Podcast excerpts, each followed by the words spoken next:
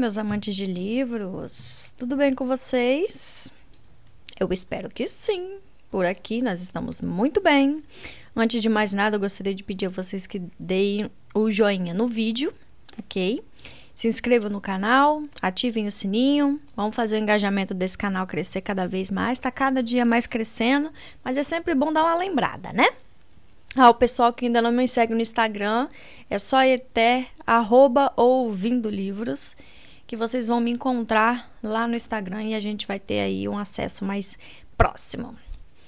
E hoje nós vamos continuar aqui a nossa leitura do livro de Julia Kim, O Duque e Eu. O plano de Simon e Daphne aparentemente realmente deu certo, né, gente?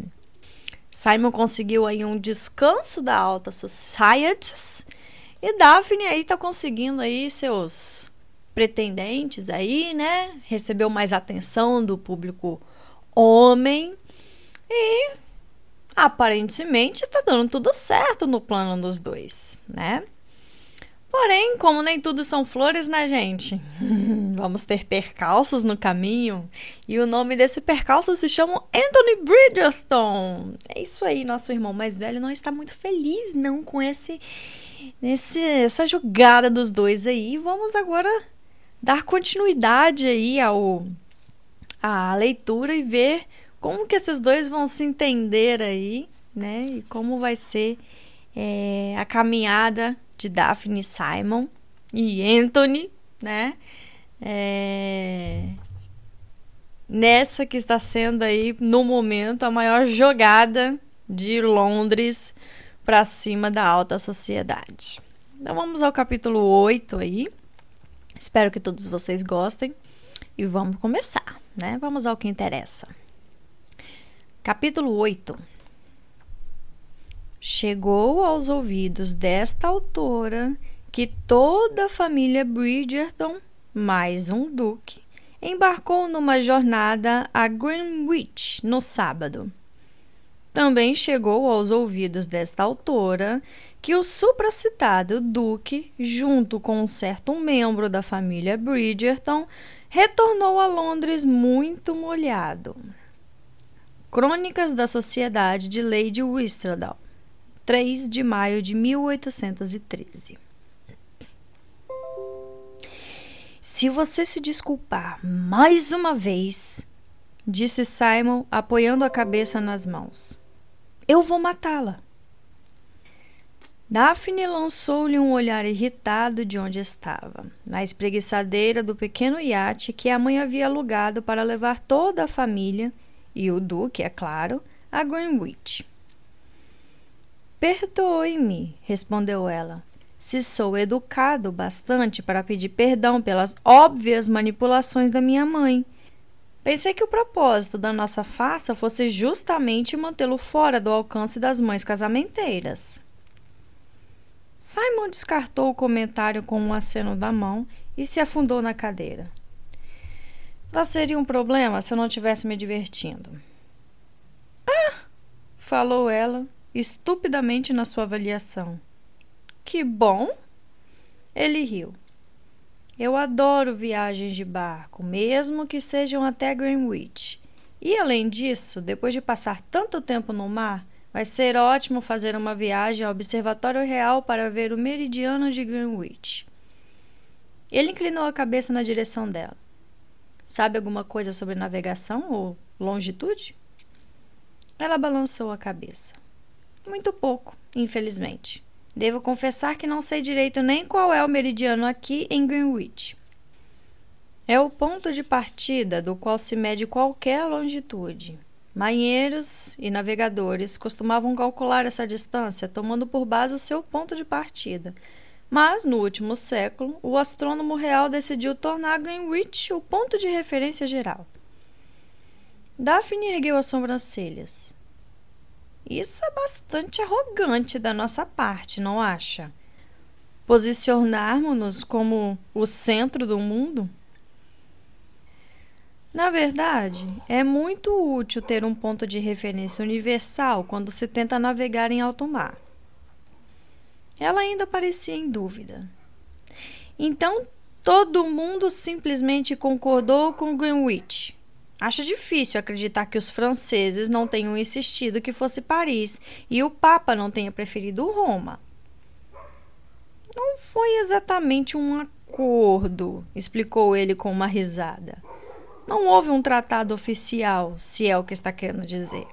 Mas o Observatório Real publica um excelente conjunto de mapas e tabelas todos os anos, chamado Almanac Náutico. Um marinheiro teria de ser louco para tentar singrar o oceano sem um exemplar a bordo. E como o almanac náutico mede a longitude considerando Greenwich como ponto zero, bom, todo mundo acabou adotando isso também. Você parece saber bastante sobre isso. Ele deu de ombros. Quando se passa muito tempo num navio, acaba se aprendendo. Bem, temo que não seja o tipo de coisa que se aprenda no quarto dos filhos da família Bridgerton. Ela inclinou a cabeça de modo autodepreciativo. A maior parte do meu aprendizado se restringiu ao que minha professora sabia. Uma pena, murmurou ele, então perguntou: Apenas a maior parte? Se havia alguma coisa que me interessava, eu sempre encontrava vários livros sobre o assunto em nossa biblioteca. Então, eu poderia afirmar que seus interesses não incluíam matemática abstrata? Daphne riu. Quer dizer, como os seus? Com certeza. Minha mãe sempre falou que se admirava de eu ser capaz de somar o suficiente para pôr sapatos nos dois pés. Simon estremeceu. Eu sei, eu sei, afirmou ela ainda sorrindo. Vocês que se destacam em matemática não compreendem como nós, meros mortais, podemos olhar para uma página de números e não saber o que significa aquilo. Colin é assim também. Ele sorriu, porque ela estava absolutamente certa. Quais eram então suas matérias preferidas? Hum, história, literatura. E que foi uma sorte, já que tínhamos uma infinidade de livros sobre esse assunto. Simon tomou mais um gole de limonada. Nunca me interessei muito por história. É mesmo? Por quê? Ele pensou por um instante, perguntando-se se talvez sua falta de entusiasmo por essa matéria se devesse ao desgosto que sentia por seu ducado e por toda a tradição que o envolvia. Seu pai adorava o título. Mas é claro que tudo que Simon respondeu foi: Não sei, na verdade. Acho que eu simplesmente não gostava.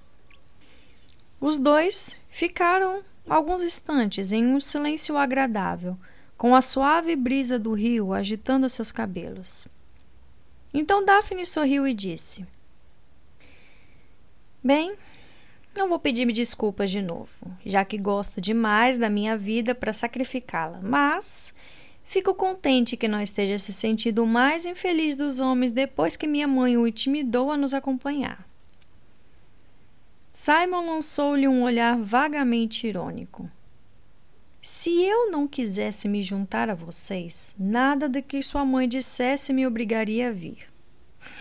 Ela riu. Isso dito pelo homem que está fingindo fazer a corte justamente a mim, porque é educado demais para recusar convites das esposas dos amigos. O rosto dele virou uma carranca no mesmo instante. O que quer dizer com justamente a mim? Bem, eu. Ela piscou surpresa. Não fazia ideia do que queria dizer. Eu. Eu não sei, respondeu afinal. Então não fale mais isso. Resmungou ele, ajeitando-se de novo na cadeira. Os olhos de Daphne pousaram num ponto molhado da amurada, enquanto ela tentava disfarçar o sorriso que brincava em seu rosto. Simon ficava encantador quando estava zangado. Para o que está olhando? perguntou ele. Os lábios dela se contorceram. Para nada, então por que está sorrindo? Isso ela com certeza não iria revelar. Não estou sorrindo. Aham. Uhum. Se não está sorrindo, implicou ele, então está prestes a sofrer um derrame ou dar um espirro. Nenhum, nem outro, afirmou Daphne com a voz animada. Estou apenas aproveitando o excelente clima. Simon estava apoiando a cabeça no encosto da cadeira e apenas virou o rosto para o lado a fim de olhar para ela. E as companhias não são nada más, provocou. Ela lançou um olhar significativo para Anthony, que se encontrava encostado na murada no lado oposto do convés, encarando os dois furiosamente. Todas as companhias? perguntou. Se está se referindo ao seu irmão beligerante, respondeu Simon. Eu, na verdade, estou achando a aflição dele bastante divertida. Daphne tentou em vão evitar um sorriso. Isso é muito gentil da sua parte. Eu nunca disse que era gentil. E veja só. Simon fez um discreto sinal com a cabeça na direção de Anthony. A expressão emburrada do rapaz havia inacreditavelmente se tornado ainda mais acentuada. Ele sabe que estamos falando dele, não está conseguindo disfarçar a raiva. Pensei que vocês fossem amigos. Nós somos amigos. É isso que os amigos fazem uns com os outros. Ah, os homens são loucos. Hum, de um modo geral, concordou ele. Ela revirou os olhos. Sempre achei que a principal regra da amizade fosse não flertar com a irmã do amigo. Mas eu não estou flertando, estou apenas fingindo flertar. Daphne assentiu de modo pensativo e olhou para o irmão. E ainda assim ele está para morrer, mesmo sabendo da verdade. Pois é, Simon riu. Não é incrível? Nesse exato momento, Violet atravessava o convés. Crianças, chamou ela. Crianças! Ah, perdoe-me, Vossa Graça. Acrescentou quando ouviu. Certamente não é correto referir-me ao Senhor da mesma forma que trato meus filhos. Simon apenas sorriu e descartou o pedido de desculpas com um aceno.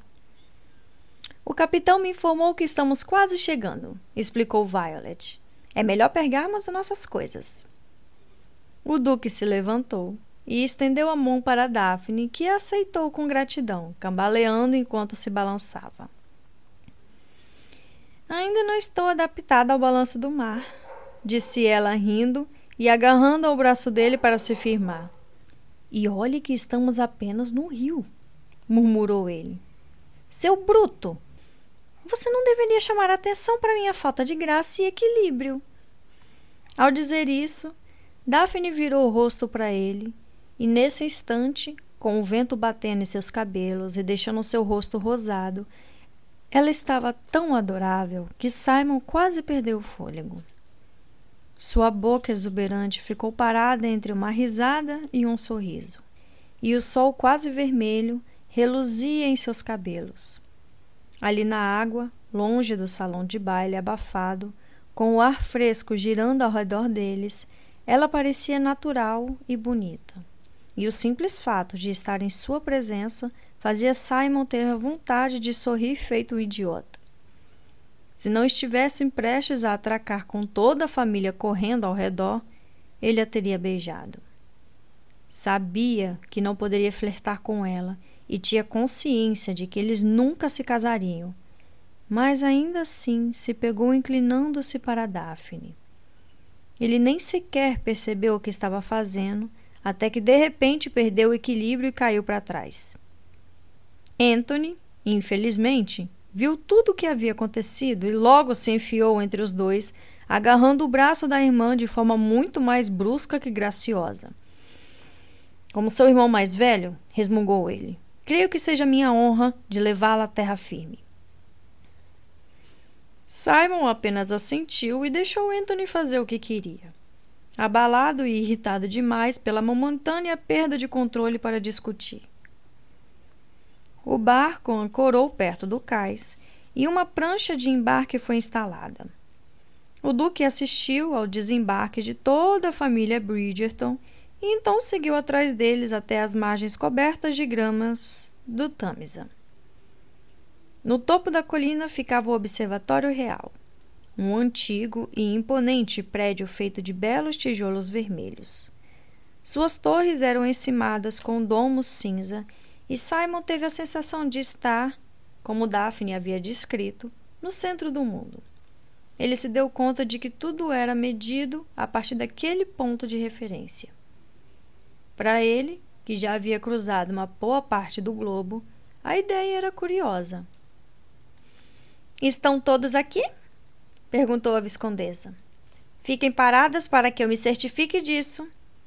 Ela começou a contar cabeças, finalizando o cálculo com um triunfante dez. Ótimo, estamos todos presentes. Dê graças a Deus por ela não nos obrigar a ficar em fila por ordem de idade. Simon olhou para a esquerda e viu Collie sorrindo para ele. Quando os mais velhos ainda eram os mais altos, a idade funcionava como método de manutenção da ordem. Mas então Benedict cresceu mais que Anthony e depois Gregory ultrapassou Francesca. Colin deu de ombros. Mamãe simplesmente desistiu. Simon examinou o grupo e levantou um dos ombros. Estou tentando descobrir onde eu me encaixaria. Hum, acho que em algum lugar perto de Anthony sugeriu Colin. Deus me livre, Simon falou. Colin olhou para ele com um misto de divertimento e curiosidade. Anthony! chamou Violet. Onde está Anthony? O mais velho dos irmãos respondeu com um resmungo mal-humorado. Ah, você está aí. Venha me acompanhar. Ele soltou o braço de Daphne com relutância e foi para perto da mãe. Ela é implacável, não é? Cochichou Colin. Simon achou melhor não fazer nenhum comentário. Bem, não a decepcione, avisou Colin. Depois de todas as maquinações dela, o mínimo que você pode fazer é ir dar o braço a Daphne. Ele se virou para o rapaz com uma sobrancelha levantada. Acho que comparado à sua mãe, você não fica atrás. Colin apenas riu. Sim, só que eu pelo menos não finjo ser sutil. Nesse momento, Daphne se aproximou deles. Fiquei sem acompanhante, reclamou ela. Nossa, não imagino como isso pode acontecer, respondeu Colin. Agora, se me dão licença, vou procurar Hyacinth. Se for obrigada a acompanhar a Heloise, vou me jogar no rio. Ela está um horror desde que completou 14 anos. Simon fez uma cara confusa. Ué, achei que ela já tinha 15 anos. Colin assentiu. Sim, para você ter uma ideia de há quanto tempo ela está um horror. Daphne deu uma cotovelada no irmão. Vou ser boazinha e não contar a ela que você disse isso. Colin apenas revirou os olhos e desapareceu no meio do grupo, gritando o nome de Hyacinth. Daphne se apoiou no braço de Simon quando ele o ofereceu e perguntou: Já conseguimos assustá-lo? Como assim? Ela lhe ofereceu um sorriso triste. Não há nada tão cansativo como um passeio da família Bridgerton. Ah! Simon deu um passo rápido para a direita a fim de desviar de Gregory, que corria atrás de Hyacinth, gritando alguma coisa sobre lama e vingança. É um, uma experiência nova. Muito educada da sua parte, elogiou Daphne admirada. Estou impressionada. É que eu não tenho irmãos, então. Disse ele, dando um salto para trás, quando Hyacinth passou correndo, gritando num tom tão agudo que Simon ficou impressionado. Daphne soltou um suspiro sonhador. Não tem irmãos. Que sonho! brincou ela. O olhar distante permaneceu em seu rosto por mais alguns segundos. Então Daphne se impertigou e balançou a cabeça. Enfim, estendeu a mão no momento exato em que Gregory passou correndo e o agarrou firmemente pelo braço. Gregory Bridgerton. Ela repreendeu. Você sabe muito bem que não deve correr assim no meio das pessoas. Pode acabar derrubando alguém. Como fez aquilo? Perguntou Simon. O quê? Pegá-lo? É. Ela deu de ombros. Anos de prática. Tá, fininho, gemeu Gregory. Seu braço ainda estava preso à mão da irmã. Ela o soltou. Agora comporte-se. O menino deu dois passos e em seguida saiu correndo. Vai dar uma bronca em Hyacinth também? perguntou Simon. Daphne olhou para cima do ombro. Parece que mamãe tem tudo sob controle. Simon viu que Violet estava sacudindo o dedo com muita veemência para a filha caçula. Virou-se novamente para Daphne. O que você ia dizer antes de Gregory passar correndo por nós? Ela piscou. Não faço ideia. Creio que estava começando a se empolgar com a ideia de não ter irmãos. Assim, hum. Ela soltou uma risadinha enquanto seguiam o restante do grupo colina acima até o observatório. Na verdade, acredite se quiser, eu ia dizer que, embora o conceito de solidão eterna seja às vezes tentador, acho que me sentiria incompleta sem minha família. Simon não disse nada. Não consigo me imaginar tendo um único filho, acrescentou ela. Às vezes, comentou Simon num tom seco, isso não é uma escolha. O rosto de Daphne ficou vermelho no mesmo instante. Ah, eu sinto muito, gaguejou ela petrificada. Eu me esqueci, sua mãe. Simon parou de andar por um momento. Eu não a conheci, disse ele dando de ombros. Não senti falta dela. Mas seus olhos azuis estavam estranhamente inexpressivos e semicerrados. E Daphne de algum modo soube que ele não estava sendo sincero. Ao mesmo tempo, percebeu que ele de fato acreditava no que tinha dito.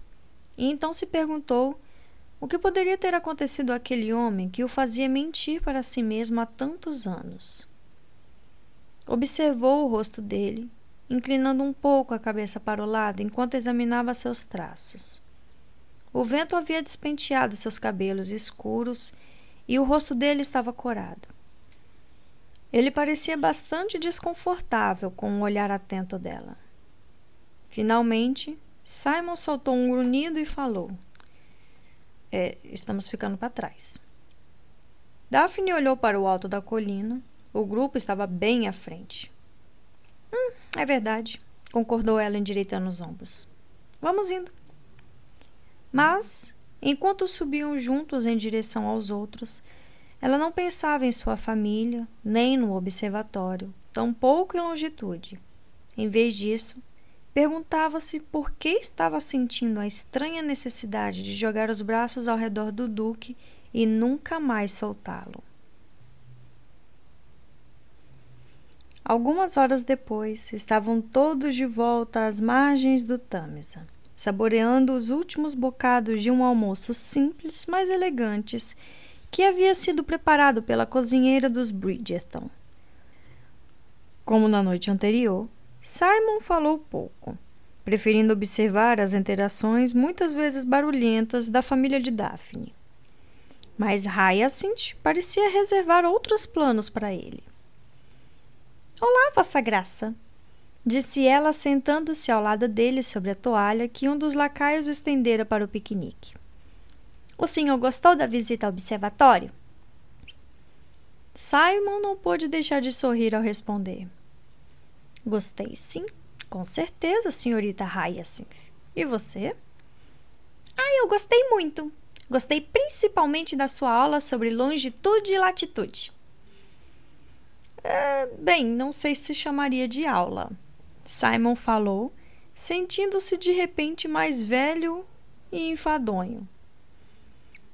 Na outra ponta da toalha, Daphne se divertia com a aflição dele. Hyacinth apenas sorriu com um ar coquete. Seria isso? E perguntou: O senhor sabia que Greenwich tem também uma história muito romântica? Daphne começou a gargalhar. Ah, traidorazinha. É mesmo? Conseguiu dizer Simon com algum esforço. É. afirmou Hyacinth com tamanha expressão de sabedoria que Simon imaginou que não havia uma matrona de 40 anos dentro do seu corpo de 10. Foi aqui que Sr. Walter Raleigh estendeu sua capa no chão para que a rainha Elizabeth não precisasse sujar os sapatos numa poça. É mesmo? indagou Simon, levantando-se e examinando a área. Vossa Graça! Hyacinth voltou a mostrar a impaciência de uma criança de 10 anos quando se levantou de um salto. O que o senhor está fazendo? Examinando o terreno, informou ele. Lançou um olhar enigmático para Daphne. Ela estava encarando-o com alegria, bom humor e algo mais que fez com que se sentisse seu peito inflamar de orgulho. Mas o que está procurando? insistiu Hyacinth. Poças. Poças? A expressão dela foi sendo tomada pelo deleite enquanto entendeu o que ele estava querendo dizer. Poças? Isso mesmo. Se vou ter que estragar uma capa para poupar seus sapatos, senhorita Hyacinth, gostaria de saber disso com antecedência? Mas o senhor não está usando uma capa. Ai, minha nossa! respondeu Simon com um tom de voz que fez Daphne sentar no chão e gargalhar.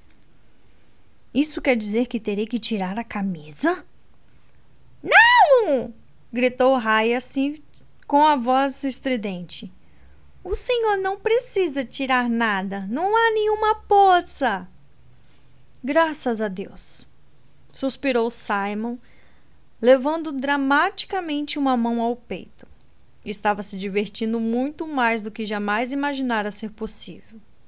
Vocês, moças da família Bridgerton, são muito exigentes, sabia disso? Hyacinth olhou para ele com um misto de desconfiança e alegria. A desconfiança venceu afinal. Suas mãos foram parar nos jovens quadris quando ela estreitou os olhos e perguntou: O senhor está brincando comigo? Ele sorriu para ela. O que a senhorita acha? Eu acho que sim, pois eu acho que tenho sorte de não haver nenhuma poça por aqui. A menina pensou por um instante. Se decidisse casar com a minha irmã, disse ela, fazendo Daphne se engasgar com o biscoito, terá minha aprovação. Simon não estava comendo nada, mas também engasgou. Mas, se não se casar com ela, continuou Hyacinth sorrindo timidamente. Eu ficaria muito agradecida se esperasse por mim. Para a sorte de Simon, que tinha pouca experiência com meninas pequenas e nenhuma ideia de como responder, Gregory apareceu correndo e puxou os cabelos da irmã mais nova. Ela saiu correndo atrás dele na mesma hora, determinada a se vingar. Eu nunca pensei que diria isso, comentou Daphne rindo. Mas acho que você acabou de ser salvo pelo meu irmão. Quantos anos tem sua irmã? Quis saber Simon. Dez. Por quê? Ele balançou a cabeça espantado. Porque por um instante pude jurar que ela tinha quarenta. Daphne sorriu. Às vezes ela é tão parecida com a minha mãe que é assustador. Nesse instante, Lady Bridgerton se levantou e começou a reunir os filhos para voltarem ao iate. Venham, está ficando tarde. Simon olhou para o relógio de bolso. São três horas. Daphne deu de ombros enquanto se levantava. Para ela é tarde. Segundo minha mãe, uma dama deve sempre estar em casa às cinco. Por quê? Ela se abaixou para recolher a toalha. Não faço ideia. Para se arrumar para a noite, imagino. É uma das regras com as quais cresci e achei melhor não questionar. Ela se impertigou, segurando a toalha azul macia perto do peito e sorriu. Estamos prontos para ir? Simon estendeu-lhe o braço. Com certeza. Deram alguns passos na direção do iate e então Daphne comentou: Você se saiu muito bem com Hyacinth. Deve ter muita experiência com crianças. Nenhuma, disse ele sucintamente. Ah! respondeu ela com uma expressão de surpresa. Eu sabia que você não tem irmãos, mas imaginei que pudesse ter conhecido várias crianças nas suas viagens. Não. Daphne ficou em silêncio por um instante, perguntando-se se devia continuar a conversa. A voz de Simon ficou áspera e assustadora, e seu rosto. Ele simplesmente não parecia o mesmo homem que havia brincado com Hyacinth minutos antes. Mas por algum motivo, talvez porque tivesse sido uma tarde tão agradável ou apenas porque o clima estava ótimo, ela forçou um sorriso alegre e afirmou: Bem, Tendo ou não experiência, é óbvio que você tem o dom de lidar com elas. Alguns adultos não fazem ideia de como conversar com uma criança. Você sim. Ele ficou em silêncio. Daphne deu um tapinha no braço dele e continuou. Algum dia você será um excelente pai de uma criança muito sortuda. Simon virou a cabeça rapidamente para encará-la e seu olhar quase congelou o coração dela. Creio que eu já lhe disse que não tenho nenhuma intenção de me casar, disparou. Nunca. Mas com certeza você. Portanto, é muito pouco provável que um dia eu venha ter filhos. Eu. Eu, eu sei. Daphne engoliu seco e tentou sorrir, mas não conseguiu nada além de um tremor nos lábios. E, embora soubesse que a corte entre os dois não passava de uma farsa, sentiu uma vaga decepção. Chegaram à beira do cais, onde a maior parte da família estava andando de um lado para o outro. Alguns já haviam entrado no iate, e Gregory dançava na prancha de embarque. Gregory, chamou Violet com a voz severa. Pare com isso imediatamente! Ele obedeceu, mas não saiu de onde estava. Entre no barco agora ou volte para o cais, continuou ela. Simon afastou o braço do de Daphne e murmurou: A prancha parece estar molhada. Começou a caminhar em direção a Gregory. Você ouviu a mamãe! gritou Hyacinth. Ah, Hyacinth, suspirou Daphne. Não consegue simplesmente não se meter? Gregory mostrou a língua para a caçula da família. Daphne soltou um gemido e então percebeu que Simon ainda estava se dirigindo para a prancha. Correu para alcançá-lo, dizendo: Simon, tenho certeza de que ele ficará bem. Não se escorregar e ficar preso nas cordas disse ele, fazendo um gesto com a cabeça para indicar um emaranhado de cordas pendurado do lado de fora do iate.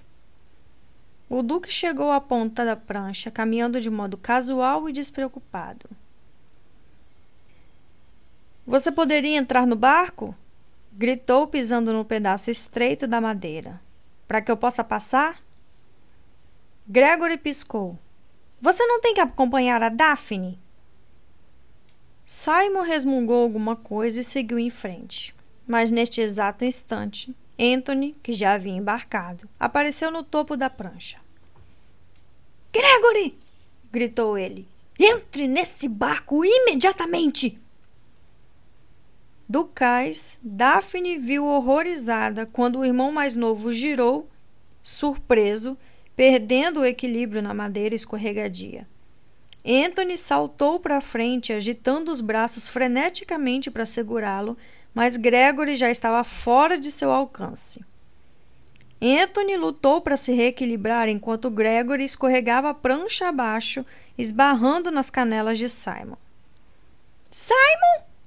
berrou Daphne, começando a correr. O Duque caiu na água escura do Tamisa, com Gregory gritando um sincero me desculpe. Ele escorregou até o fim da prancha sentado de costas, parecendo um caranguejo, na verdade, sem sequer olhar aonde estava indo. Enquanto isso, Anthony, que ainda não havia conseguido recuperar o equilíbrio, perdeu-o de vez e antes que alguém pudesse fazer alguma coisa, soltou um grunhido e também caiu na água, bem ao lado de Simon. Daphne levou a mão à boca com os olhos arregalados. Violet puxou-a pelo braço. Acho bom você não começar a rir. Daphne apertou os olhos, esforçando-se para obedecer à mãe, mas estava difícil. Você está rindo, observou ela. Eu não, mentiu Violet. Seu pescoço estava tremendo com o esforço para conter as gargalhadas. E além disso, sou uma mãe de família e uma senhora respeitável. Eles não ousariam fazer nada comigo. Anthony e Simon saíram cheios de pose do Tamisa, pingando e se encarando com raiva. Gregory rastejou prancha acima e desapareceu dentro do iate. Talvez você deva interceder, sugeriu Violet. Eu? questionou Daphne. Parece que eles podem chegar às vias de fato. Mas por quê? Foi tudo culpa de Gregory. Sim, disse Violet com impaciência. Mas eles são homens, estão furiosos e envergonhados e não podem descontar no menino de 12 anos. Como era de se esperar, Anthony estava resmungando. Eu poderia ter cuidado dele. Ao mesmo tempo, Simon reclamou: Se você não o tivesse assustado. Violet revirou os olhos e encarou a filha. Logo você vai aprender que todos os homens têm uma necessidade inexplicável de colocar a culpa em alguém quando fazem papel de bobos, afirmou ela. Daphne se apressou em direção aos dois, com a intenção de evitar uma briga entre eles, mas assim que olhou para a cara deles, percebeu que nada do que dissesse os faria ter a mesma inteligência e sensibilidade que uma mulher demonstraria em uma situação semelhante. Então apenas sorriu, agarrou o braço de Simon e pediu: Poderia me acompanhar? Simon olhou furioso para Anthony, que retribuiu o gesto. Daphne puxou Simon para longe do irmão. Isso ainda não acabou, Hastings, simbilou Anthony. Longe disso, respondeu o outro. Ela notou que eles estavam apenas procurando uma desculpa para brigar. Então, puxou o braço do Duque com mais força, preparada para deslocar o ombro dele se fosse preciso. Depois de um último olhar furioso, ele se deu e a seguiu até o barco. Foi uma longa viagem de volta.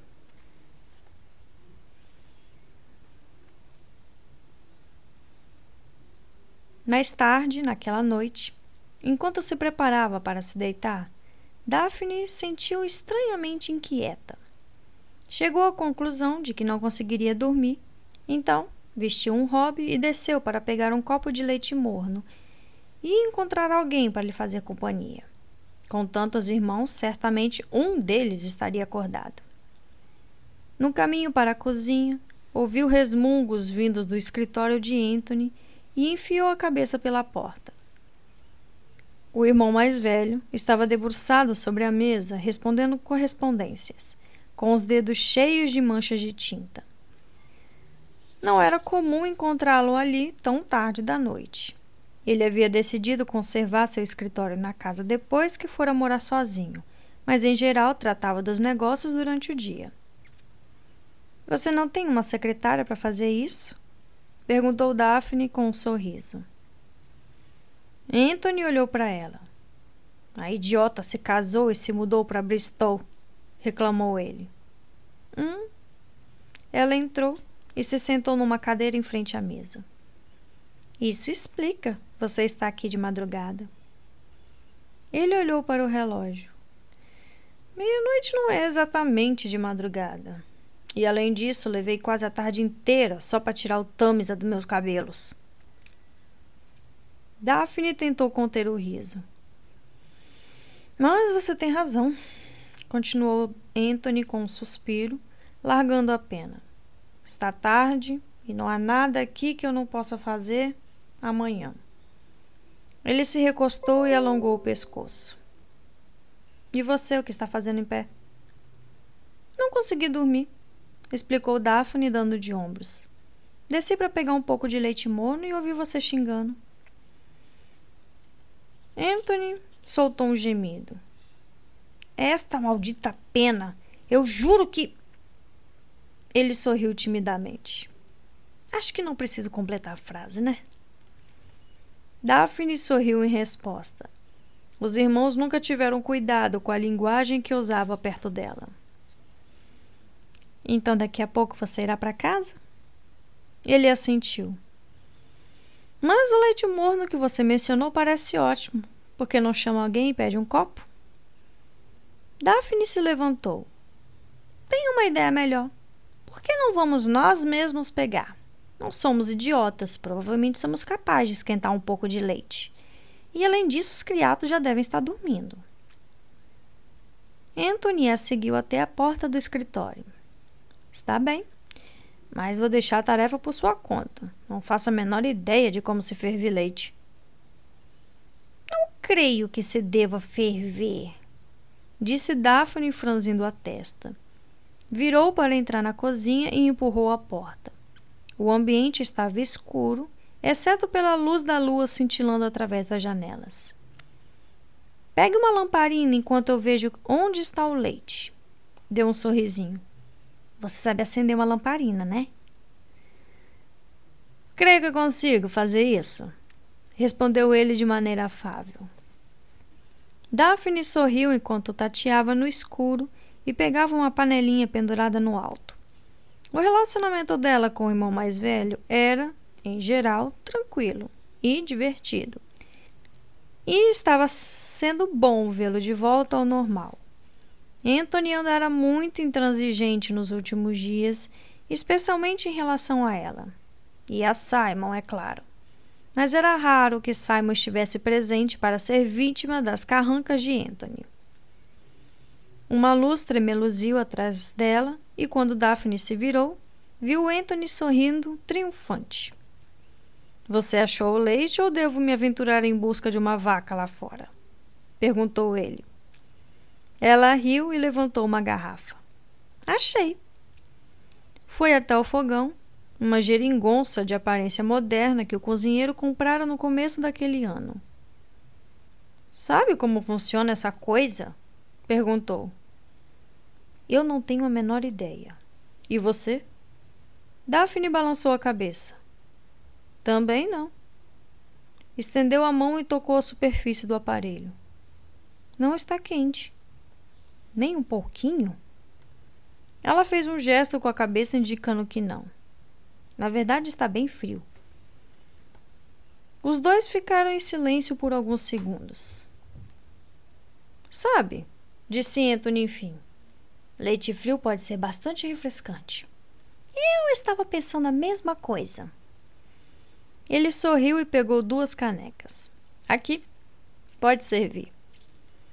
Daphne obedeceu e logo os dois estavam sentados em banquinhos, bebendo líquido fresco. Anthony terminou dele rapidamente e se serviu de novo.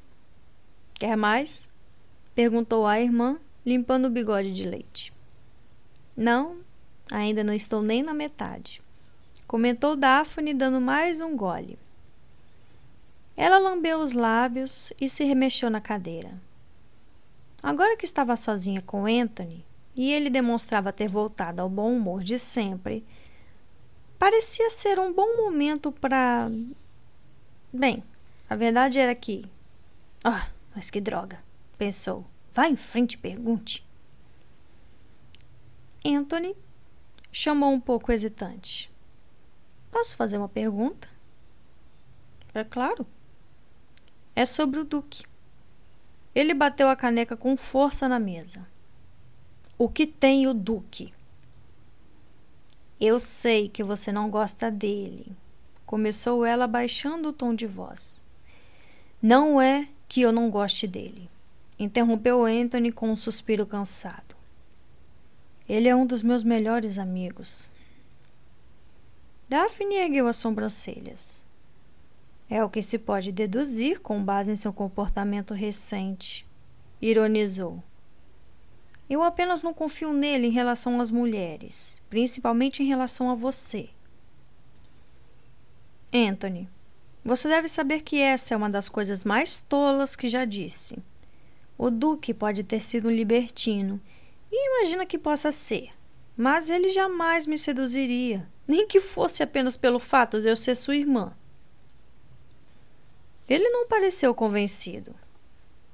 Mesmo que não houvesse um código de honra masculino sobre esse tipo de coisa, insistiu Daphne, mal resistindo à vontade de revirar os olhos. Ele sabe que você o mataria se me tocasse. O homem não é burro. Anthony não fez qualquer comentário sobre o que ela acabara de dizer. Em vez disso, indagou: O que você queria perguntar? Na verdade, disse Daphne devagar. Eu estava imaginando se você sabe por que o Duque é tão contrário a casamento. Anthony cuspiu o leite longe, por cima da mesa. Pelo amor de Deus, Daphne, achei que havíamos concordado que tudo não passa de uma farsa. Por que está sequer considerando a possibilidade de se casar com ele? Eu não estou considerando a possibilidade de me casar com ele, afirmou ela, pensando que isso poderia não ser verdade, mas não estava disposta a investigar os próprios sentimentos para ter certeza. Estou apenas curiosa, murmurou na defensiva. É melhor mesmo não estar pensando nisso, aconselhou Anthony. Porque eu posso lhe dizer com certeza que isso nunca vai acontecer. Nunca. Está entendendo, Daphne? Ele não vai se casar com você. Eu teria de ser uma débil mental para não entender, resmungou ela. Que bom. Então estamos conversados. Não estamos, não, exclamou ela. Você ainda não respondeu minha pergunta. Anthony a encarou do outro lado da mesa. Se você sabe por que ele é contra casamento, provocou ela. Por que está tão interessada? Indagou ele num tom exasperado. A resposta era um pouco próxima demais das acusações de Anthony, mas ela disse apenas: Eu tô curiosa.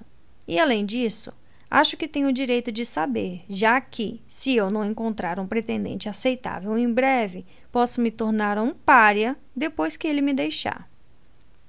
Achei que era você que iria terminar tudo, comentou Anthony desconfiado. Daphne riu.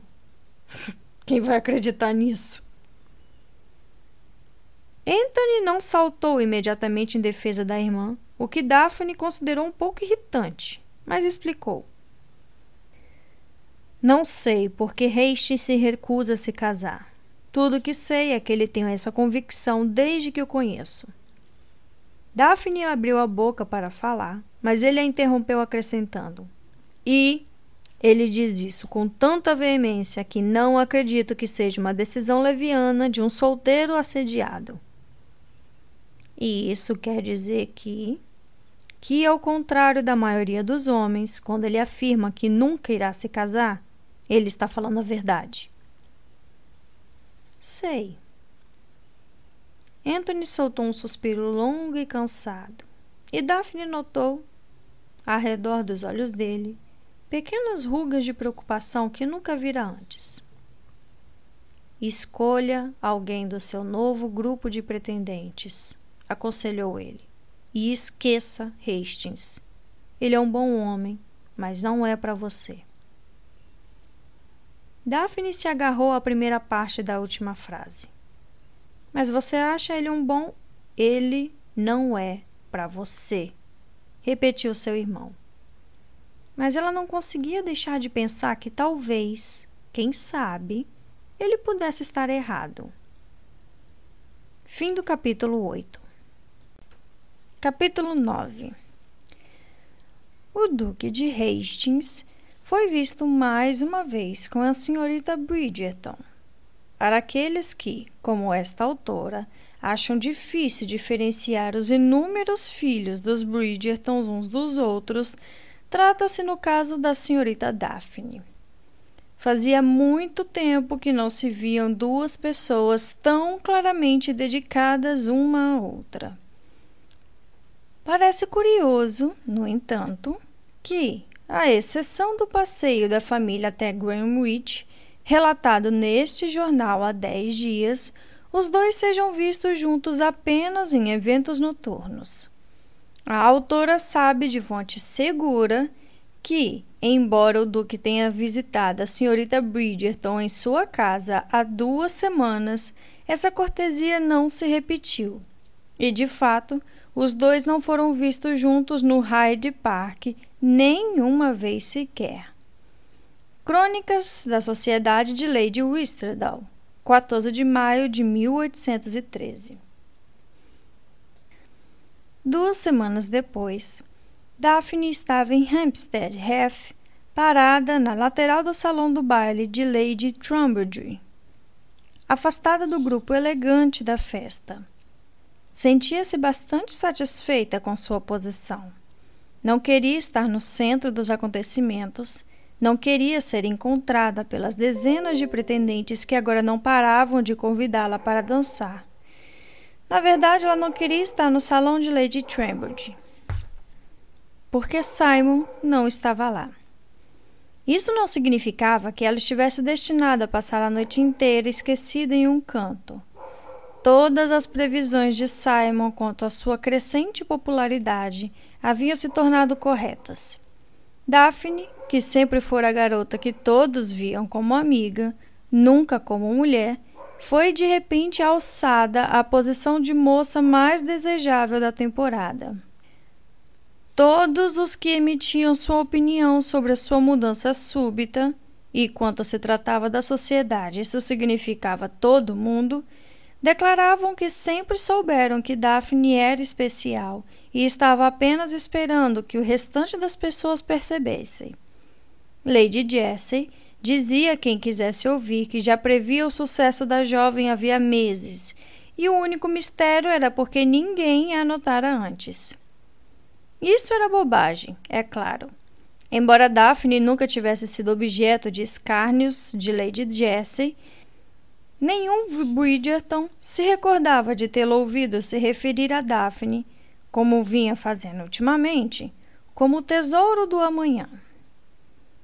Mas, apesar de os rapazes agora fazerem fila para Tilara para dançar, assim que ela chegava a qualquer baile e lutarem pelo privilégio de lhe oferecer um copo de limonada, Daphne quase gargalhou na primeira vez que isso aconteceu. Ela descobriu que nenhuma noite era memorável de fato, a menos que Simon estivesse a seu lado. Não importava que ele fizesse questão de mencionar ao menos uma vez por noite que era totalmente contra a instituição do casamento. Embora se pudesse dizer a favor dele que o Duque sempre fazia isso, ao mesmo tempo que agradecia a Daphne por livrar-o das ordens das mães ambiciosas. Também não importava que às vezes ele ficasse calado demais e fosse quase grosseiro com certos membros da sociedade. Tudo que parecia ter importância eram aqueles momentos em que eles não estavam exatamente a sós. Eles nunca estavam a sós. Mas ainda assim, podiam desfrutar de certa privacidade. Uma conversa animada num canto, uma valsa ao redor do salão. Daphne encarava os olhos azuis claros dele e esquecia que estava cercada por quinhentos espectadores todos muito interessados em saber a quantas andava sua vida amorosa. Nesses momentos, ela praticamente esquecia que tudo não passava de fingimento. Daphne não tentara conversar de novo com Anthony sobre Simon. A hostilidade do irmão ficava evidente toda vez que o nome do Duque surgia em uma conversa. E, quando os dois homens se encontravam, bem, Anthony, em geral, conseguia demonstrar certo nível de cordialidade, mas era tudo. No entanto, mesmo em meio a toda essa raiva, Daphne podia ver resquícios da amizade antiga entre eles. Torcia para que, quando tudo estivesse terminado, e ela casada com algum conde entediante mais bondoso que nunca tocara seu coração, os dois voltassem a ser amigos. Atendendo ao pedido bastante veemente de Anthony, Simon decidira não comparecer a todos os eventos a que Violet e Daphne fossem.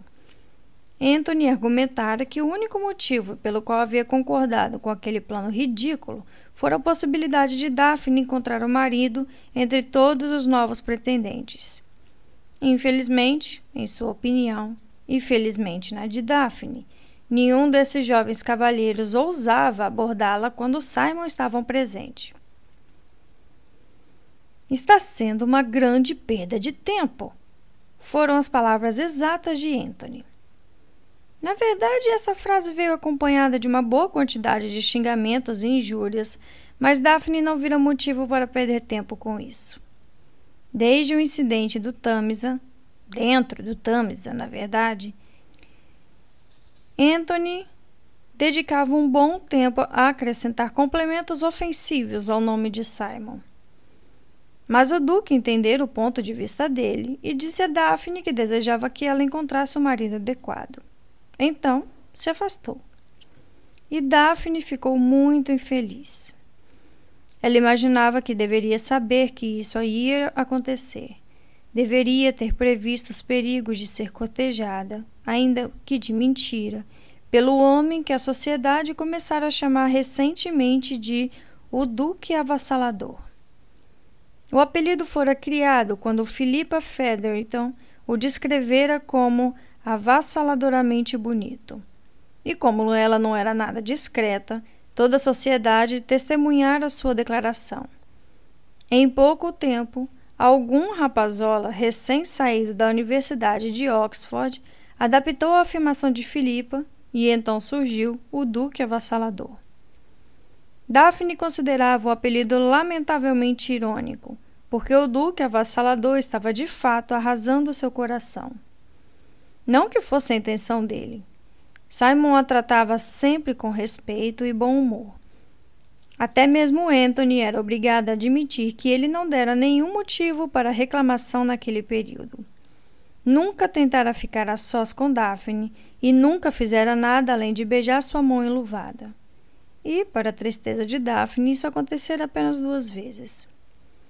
Os dois haviam se tornado excelentes companhias um para o outro e, em seus encontros, eles se alternavam entre confortáveis períodos de silêncio e diálogos animados. Em todas as festas, dançavam juntos duas vezes, o máximo permitido para não escandalizar a sociedade. E Daphne sabia, sem sombra de dúvidas, que estava se apaixonando. A ironia era extraordinária. Ela havia começado a passar tanto tempo na companhia de Simon com o objetivo específico de atrair outros homens. Por sua vez, ele começara a passar tanto tempo com ela para evitar o assédio das mocinhas casamenteiras. Pensando bem, avaliou Daphne, apoiando-se na parede, a ironia era extraordinariamente dolorosa. Embora Simon ainda falasse muito sobre a questão do casamento e sua determinação de nunca ingressar nessa condição abençoada, Daphne o flagrou olhando para ela algumas vezes de uma forma que a levava a acreditar que ele poderia desejá-la. Nunca repetira nenhum dos comentários maldosos que fizera antes de saber que ela era uma Bridgerton, mas às vezes ela o pegava encarando-a do mesmo jeito faminto e selvagem da noite em que se conheceram. Era claro que ele disfarçava assim que Daphne percebia, mas era sempre o suficiente para deixá-la arrepiada e sem fôlego de desejo. E os olhos dele. Todos diziam que seus olhos eram de um azul glacial, e, quando Daphne o via conversando com outros membros da sociedade, entendia por quê. Simon não era tão falante com os outros como era com ela. Expressava-se de modo mais sucinto, com um tom mais áspero, e seus olhos apenas refletiam a severidade de seu comportamento. Mas, quando os dois riam juntos, fazendo piadas sobre alguma regra tola da sociedade, os olhos dele mudavam. Ficavam mais suaves, mais gentis, mais à vontade. Em seus momentos mais fantasiosos, ela chegava a achar que eles estavam derretendo.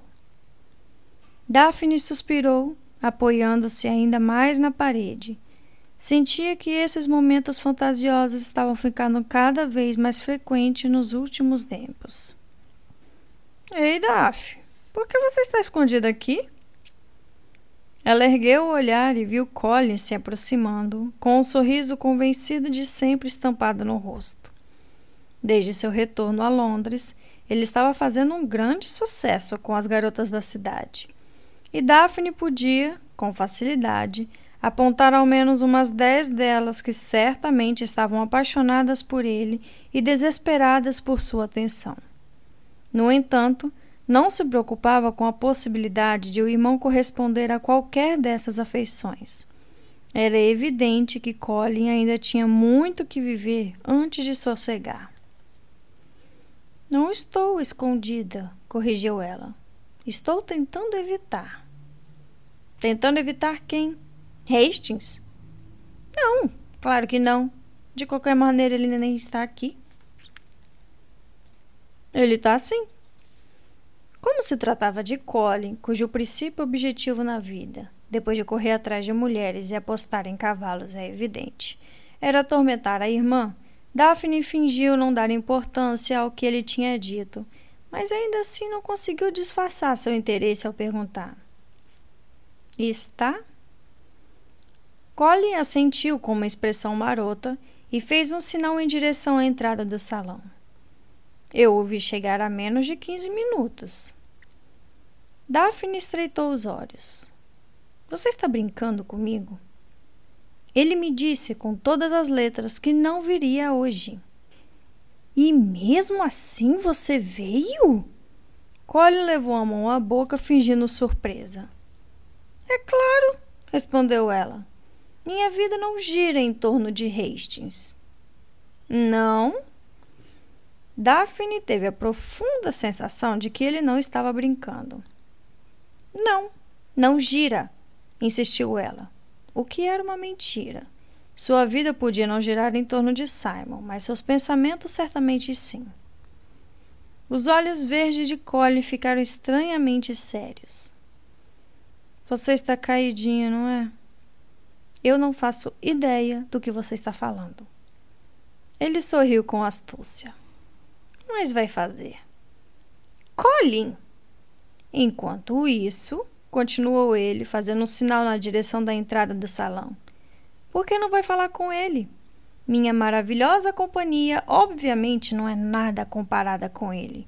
Posso ver que seus pés já estão até se afastando de mim. Horrorizada com o fato de seu corpo traí-la de tal maneira, Daphne baixou os olhos. Ha! Eu fiz você olhar, disse ele. Colin Bridgerton, resmungou ela. Às vezes parece que você tem três anos de idade. Interessante, brincou ele. De acordo com esse raciocínio, você teria a tenra idade de um ano e meio, irmãzinha. Sem conseguir pensar numa resposta adequada, Daphne apenas o encarou com sua cara mais feia. Mas o irmão apenas sorriu. É claro, que você está linda com essa cara, querida irmã. Mas é melhor fazer outra. Sua avassaladoridade está se aproximando. Daphne se recusou a morder a isca dessa vez. Ele não a faria olhar. Colin inclinou-se para a frente e sussurrou de forma conspiratória. Dessa vez eu não estou brincando, Daphne. Ela manteve a carranca. Seu irmão começou a rir. Daphne? Era a voz de Simon, bem em seu ouvido. Ela girou nos calcanhares. A risada de Colin ficou mais alta. Você realmente devia acreditar mais no seu irmão preferido, Daphne querida. Ele é seu irmão preferido? Perguntou Simon com uma sobrancelha erguida e o ar de descrença. Só porque Gregory pôs um sapo na minha cama ontem à noite, disparou Daphne. E Benedict nunca recuperou a posição desde que decapitou minha boneca preferida. Fico me perguntando o que Anthony fez para lhe ser negada até mesmo uma menção honrosa, murmurou Colin. Você não estava indo a outro lugar? indagou Daphne incisivamente. Collie deu de ombros. Na verdade, não. Você não acabou de me dizer que prometeu uma dança a Prudence Featherton? Insistiu ela por entre os dentes. Nossa, não, você deve ter ouvido mal. Talvez a mamãe esteja procurando por você, então. Aliás, tenho certeza de que a ouvi chamando seu nome. Cole sorriu com o desconforto da irmã. Você não deveria ser tão óbvia, aconselhou ele num sussurro teatral, alto o bastante para que Simon escutasse. Ele vai descobrir que você gosta dele. O corpo inteiro do Duque estremeceu com uma alegria incontida. Não é a companhia dele que estou tentando garantir, disse Daphne acidamente. É a sua que estou tentando evitar. Collie levou a mão ao coração. Assim você me magoa, Daphne. Virou-se para Simon. Ah, como ela magoa! Você está desperdiçando sua vocação, meu rapaz. Comentou Simon alegremente. Devia ser ator. Observação interessante, respondeu ele. Mas isso com certeza iria arruinar o humor da minha mãe. Seus olhos se iluminaram. Ótima ideia! E justamente quando a festa estava começando a ficar chata. Boa noite aos dois fez uma reverência elegante e se afastou. Daphne e Simon permaneceram em silêncio enquanto o irmão dela desaparecia no meio dos convidados do baile. O próximo grito que você ouvir, disse ela com suavidade, certamente será da minha mãe. E o barulho será do corpo dela desmaiando, caindo no chão? Daphne assentiu com um sorriso hesitante nos lábios. Evidente que sim. Ficou um instante em silêncio então disse: Eu não esperava que você viesse hoje. Ele deu de ombros. Eu estava entediado. Estava entediado e resolveu vir até Hampstead Heath para o baile anual de Lady Trumbridge. Daphne levantou as sobrancelhas. O lugar ficava a cerca de 12 quilômetros de Mayfair um trajeto de mais de uma hora em uma noite como aquela, quando toda a sociedade entupia o caminho. Perdoe-me se começa a duvidar de sua sanidade. Eu mesmo estou começando a duvidar dela, murmurou ele. Bem, de qualquer forma, disse ela com um suspiro contente. Fico feliz que tenha vindo. A noite está horrível. É mesmo? Ela sentiu. As pessoas não param de me atormentar com perguntas sobre você. Ora, ora, isso está ficando interessante. Interessante? A primeira pessoa a me interrogar foi minha mãe. Ela quer saber por que você nunca vai me visitar à tarde. Simon franziu a testa. Você acha necessário? Pensei que minha atenção exclusiva nos eventos noturnos seria o suficiente para que todos acreditassem na farsa. Daphne ficou surpresa por conseguir conter um resmungo de frustração. Ele não precisava fazer o plano parecer um fardo tão grande. Sua atenção exclusiva, disse ela, teria sido suficiente para enganar qualquer um, exceto minha mãe. E ela provavelmente não teria dito nada, só que o assunto foi mencionado no Wistradol. É mesmo? perguntou Simon. É. Então é melhor você aparecer amanhã, ou todos vão começar a fazer suposições. Eu gostaria de saber quem são os espiões dessa mulher, resmungou ele. Então os contrataria para trabalhar para mim.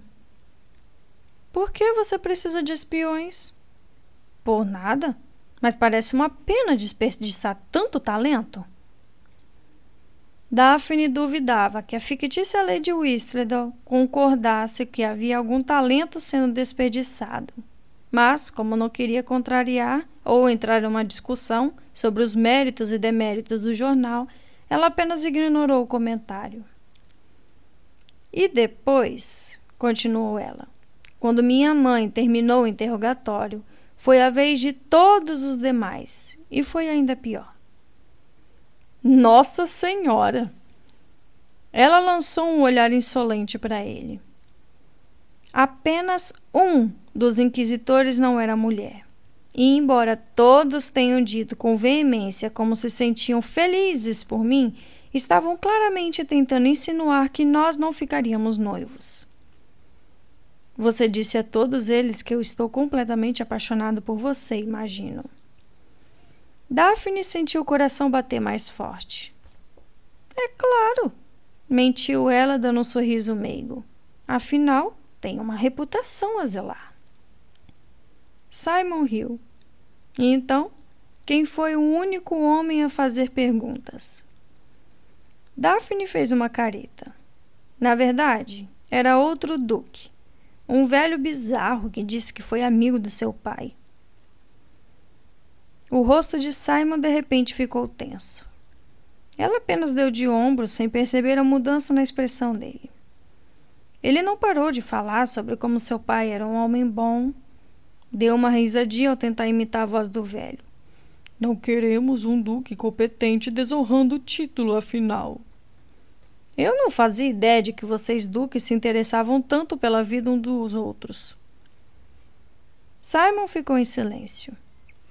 Daphne fez uma expressão pensativa. Sabe, acho que nunca ouviu você falar do seu pai. Isso porque eu não quero falar dele respondeu Simon asperamente. Ela piscou preocupada.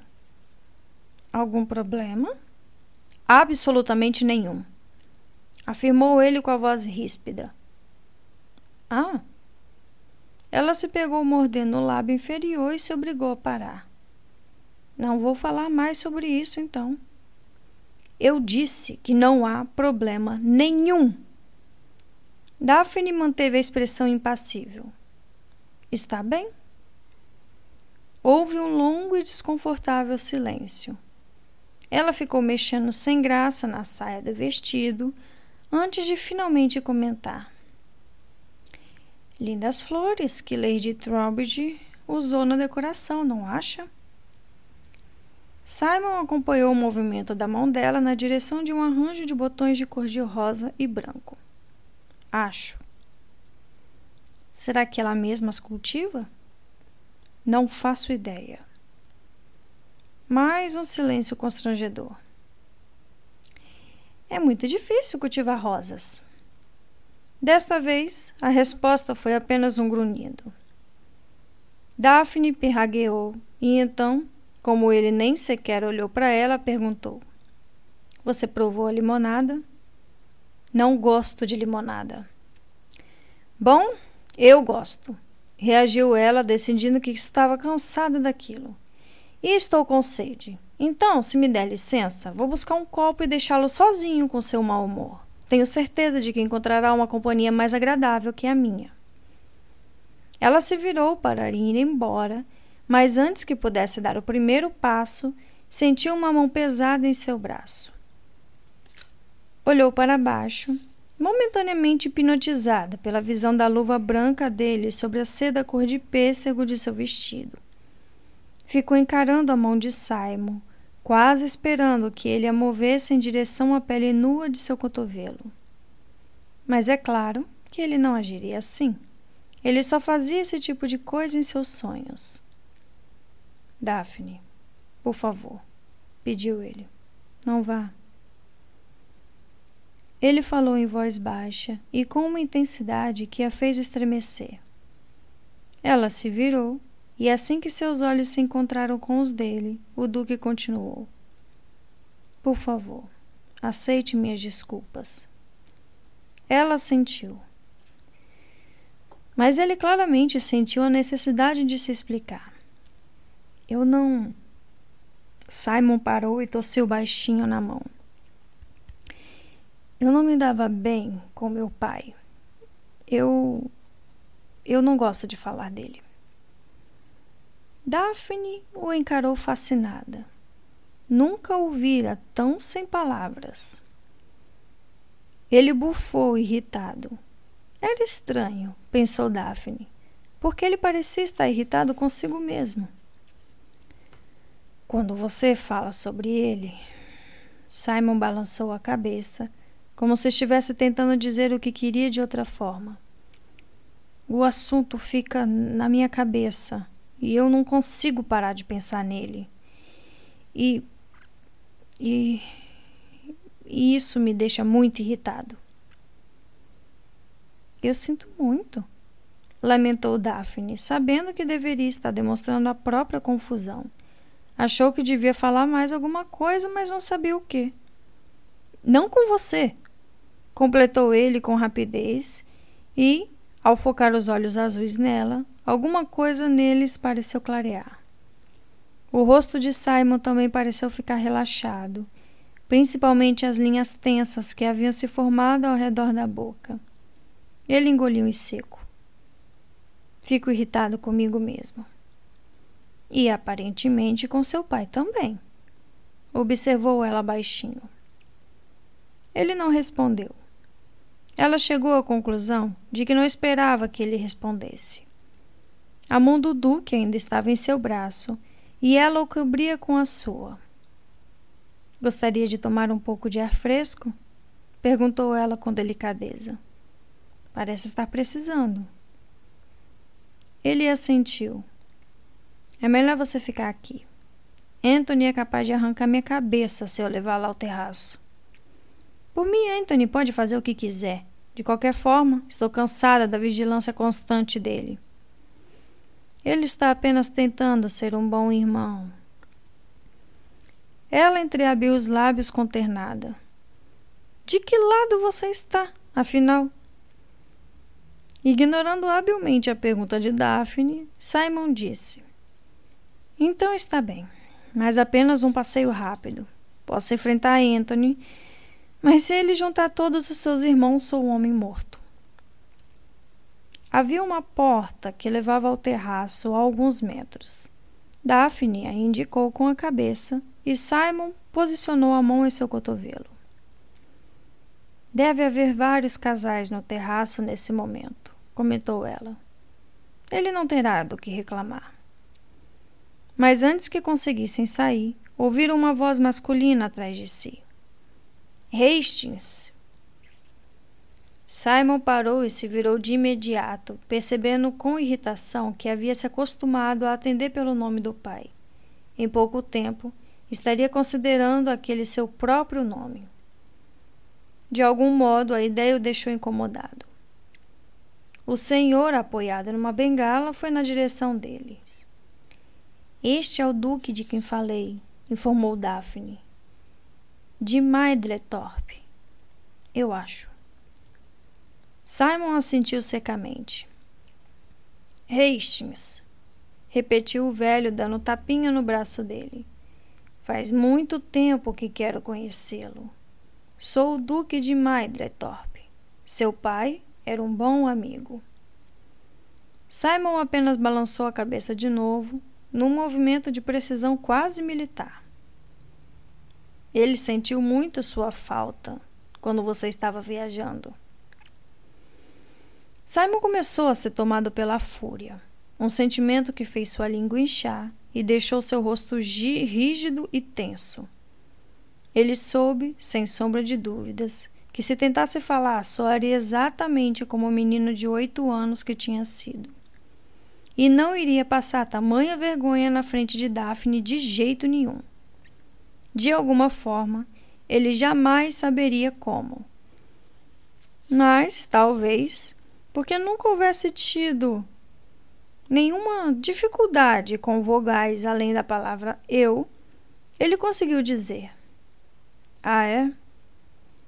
Ficou satisfeito por sua voz ter saído clara e condescendente.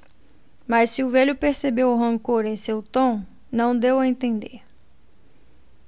Eu estava com ele na hora de sua morte, prosseguiu Midretorp. Simon não respondeu. Daphne, graças a Deus, se intrometeu na conversa com um solidário minha nossa.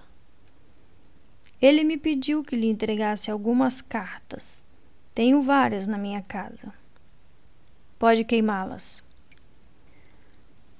Daphne soltou um arquejo e agarrou o outro duque pelo braço. Ah, não, não, não faça isso. Ele pode não querer lê-las agora, mas com certeza mudará de ideia no futuro. Simon a fuzilou com os olhos antes de se dirigir novamente ao outro duque. Eu disse para queimá-las. Eu. Uh, Madretorp parecia desesperadamente confuso. Devia saber que os dois não se davam bem, mas era óbvio que o finado duque não havia lhe revelado quão profunda eram as diferenças entre eles. O velho duque olhou para Daphne, percebendo uma possível aliada, e disse: Além das cartas, havia coisas que ele queria que eu falasse ao filho. Eu poderia fazer isso agora mesmo. Mas Simon já havia soltado o braço de Daphne e ido para o terraço. Eu lamento muito, disse Daphne ao Duque, sentindo-se na obrigação de se desculpar pelo péssimo comportamento de Simon. Tenho certeza de que ele não quis ser grosseiro. A expressão do velho Duque deixou claro que ele sabia que isso não era verdade. Mas Daphne insistiu. Ele é um pouco sensível em relação ao pai. O velho assentiu. O duque me avisou que ele reagiria assim. Mas falou isso rindo e depois fez uma piada sobre o orgulho dos Bassets. Confesso que não achei que ele estivesse realmente falando sério. Daphne olhou, nervosa, para o terraço. Parece que estava, afinal, murmurou ela. É melhor eu ir falar com ele. O velho duque assentiu. Por favor, não queime as cartas, repetiu ela. Eu jamais faria isso, mas. Ela já tinha dado um passo em direção ao terraço, mas voltou, apreensiva com o tom de voz hesitante do velho. O quê? perguntou.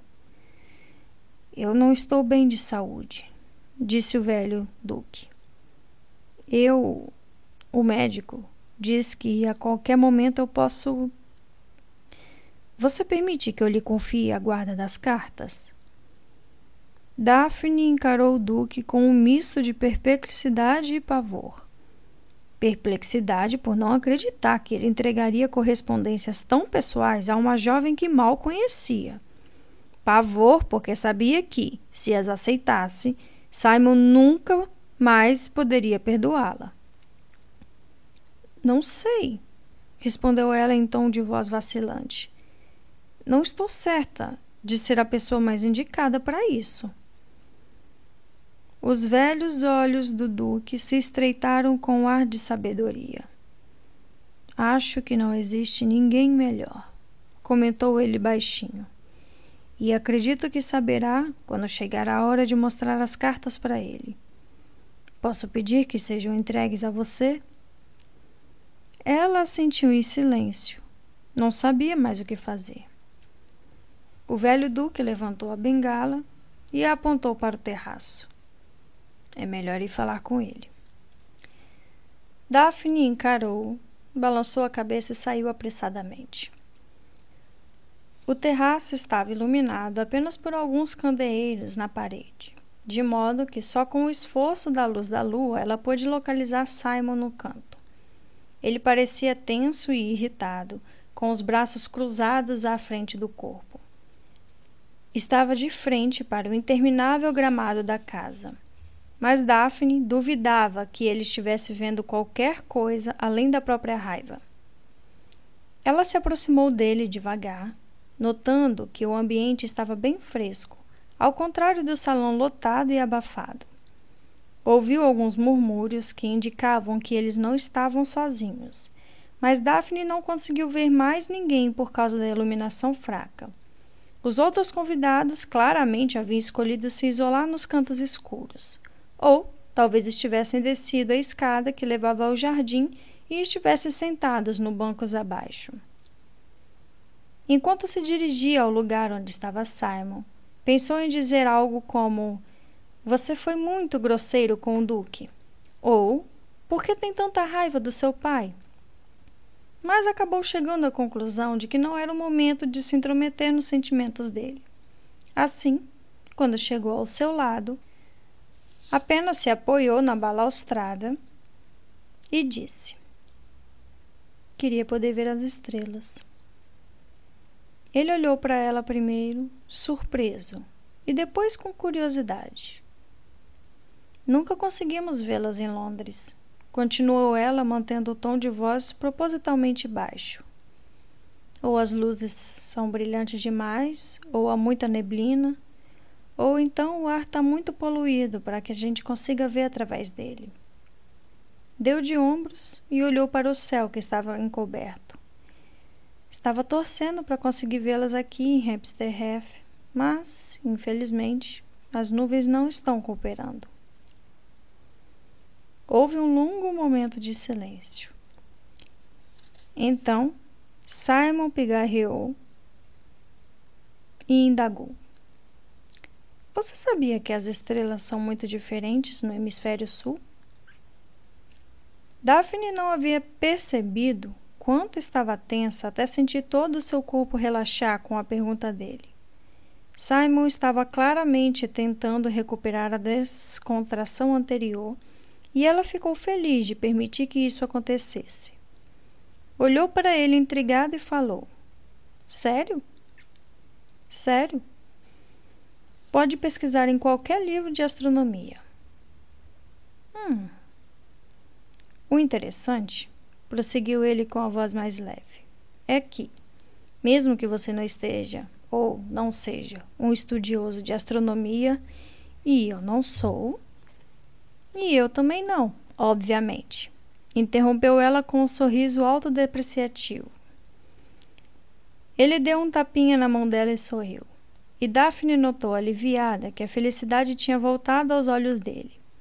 Então, seu alívio se transformou em algo ainda melhor alegria, porque havia sido ela quem expulsara as sombras dos olhos dele e percebeu que queria fazer isso para sempre, se ao menos ele permitisse. É capaz de notar a diferença, completou ele. É isso que é estranho. Eu nunca me preocupei em aprender sobre constelações. E apesar disso, quando estava na África, certa vez olhei para o céu e a noite estava muito clara. Nunca vi uma noite como aquela. Daphne o encarou fascinada.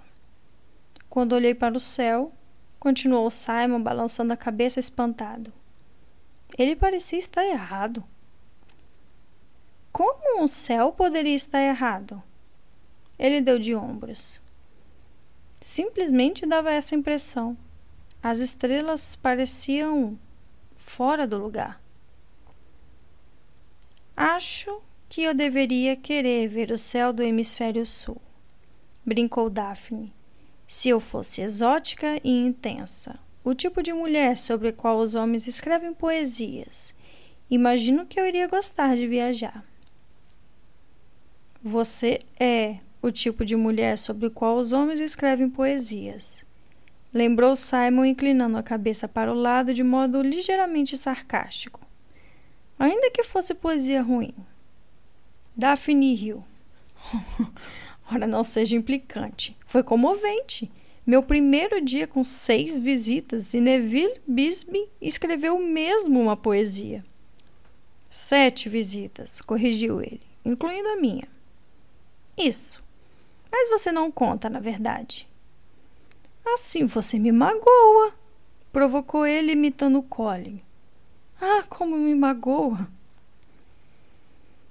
Talvez você devesse pensar em seguir a carreira como ator. Mas o que eu ia dizer era que, sendo uma entediante moça inglesa, não desejo ir a lugar nenhum. Sou feliz aqui. Simon balançou a cabeça, com uma luz estranha e eletrizante brilhando em seus olhos. Você não é entediante. E a voz dele se transformou num sussurro cheio de emoção. Gosto de saber que é feliz. Não conheço muitas pessoas realmente felizes. Daphne olhou para Simon e percebeu que ele havia se aproximado dela. De certa forma, percebeu que talvez nem ele tivesse se dado conta disso, mas o corpo dele estava oscilando na direção dela. Daphne achava quase impossível desviar os olhos dele. Simon murmurou. Tem outras pessoas aqui, disse ele com a voz estranhamente abafada. Daphne virou a cabeça para os cantos do terraço. As conversas em voz baixa que ela escutara antes havia desaparecido, mas isso podia significar apenas que as pessoas os estavam esbilhotando. Diante dela, o jardim convidava a um passeio. Se a festa fosse em Londres, não haveria onde ir além do terraço. Mas Lady Trumbridge se orgulhava de ser diferente. Por isso, sempre realizava seu baile anual em uma segunda residência em Hampstead Heath. Não era distante de Mayfair, mas poderia muito bem ser em outro mundo.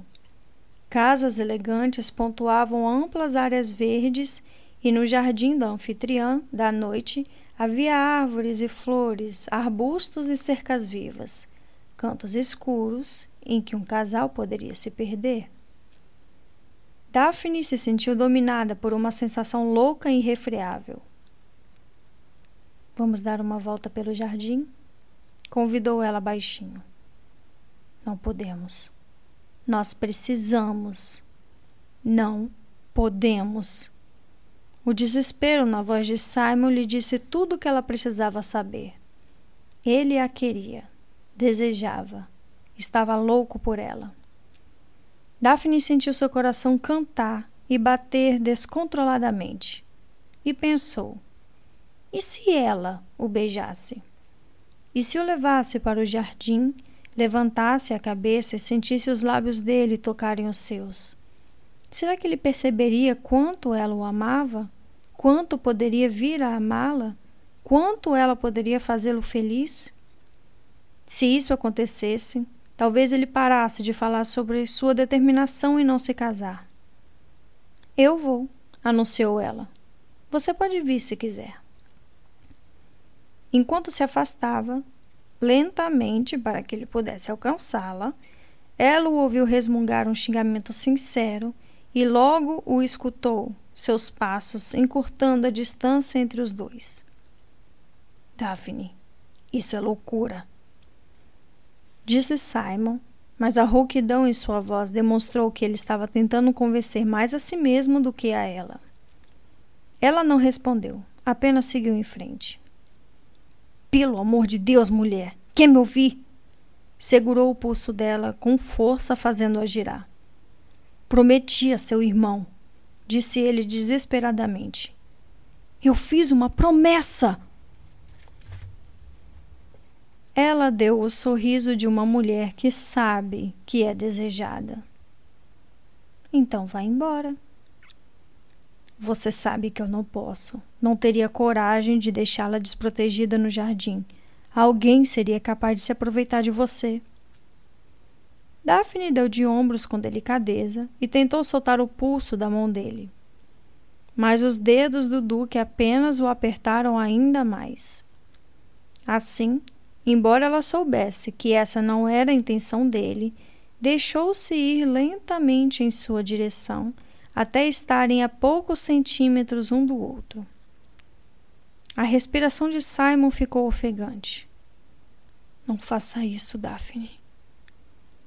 Ela tentou dizer algo bem-humorado, algo sedutor, mas sua ousadia acabou no último momento. Ela nunca fora beijada, e agora que o havia praticamente convidado a ser o primeiro, não sabia o que fazer. Os dedos dele se afrouxaram um pouco no pulso dela, mas continuaram segurando enquanto ele a puxava para junto de si e em direção a uma cerca viva alta e muito bem podada. Então sussurrou seu nome e tocou em seu rosto. Os olhos dela se fecharam e os lábios se entreabriram. E no fim foi inevitável. Fim do capítulo 9. Capítulo 10 Muitas mulheres já foram arruinadas por um único beijo. Crônicas da Sociedade de Lady Whistledown, 14 de maio de 1813. Simon não tinha certeza do momento em que soube que iria beijá-la.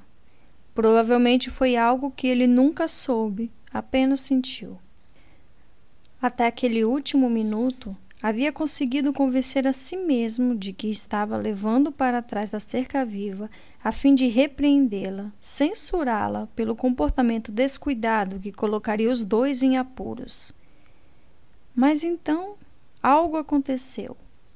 Ou talvez estivesse acontecendo o tempo todo e ele simplesmente tivesse tentado ao máximo não perceber. O olhar dela mudou, quase cintilou e ela abriu a boca.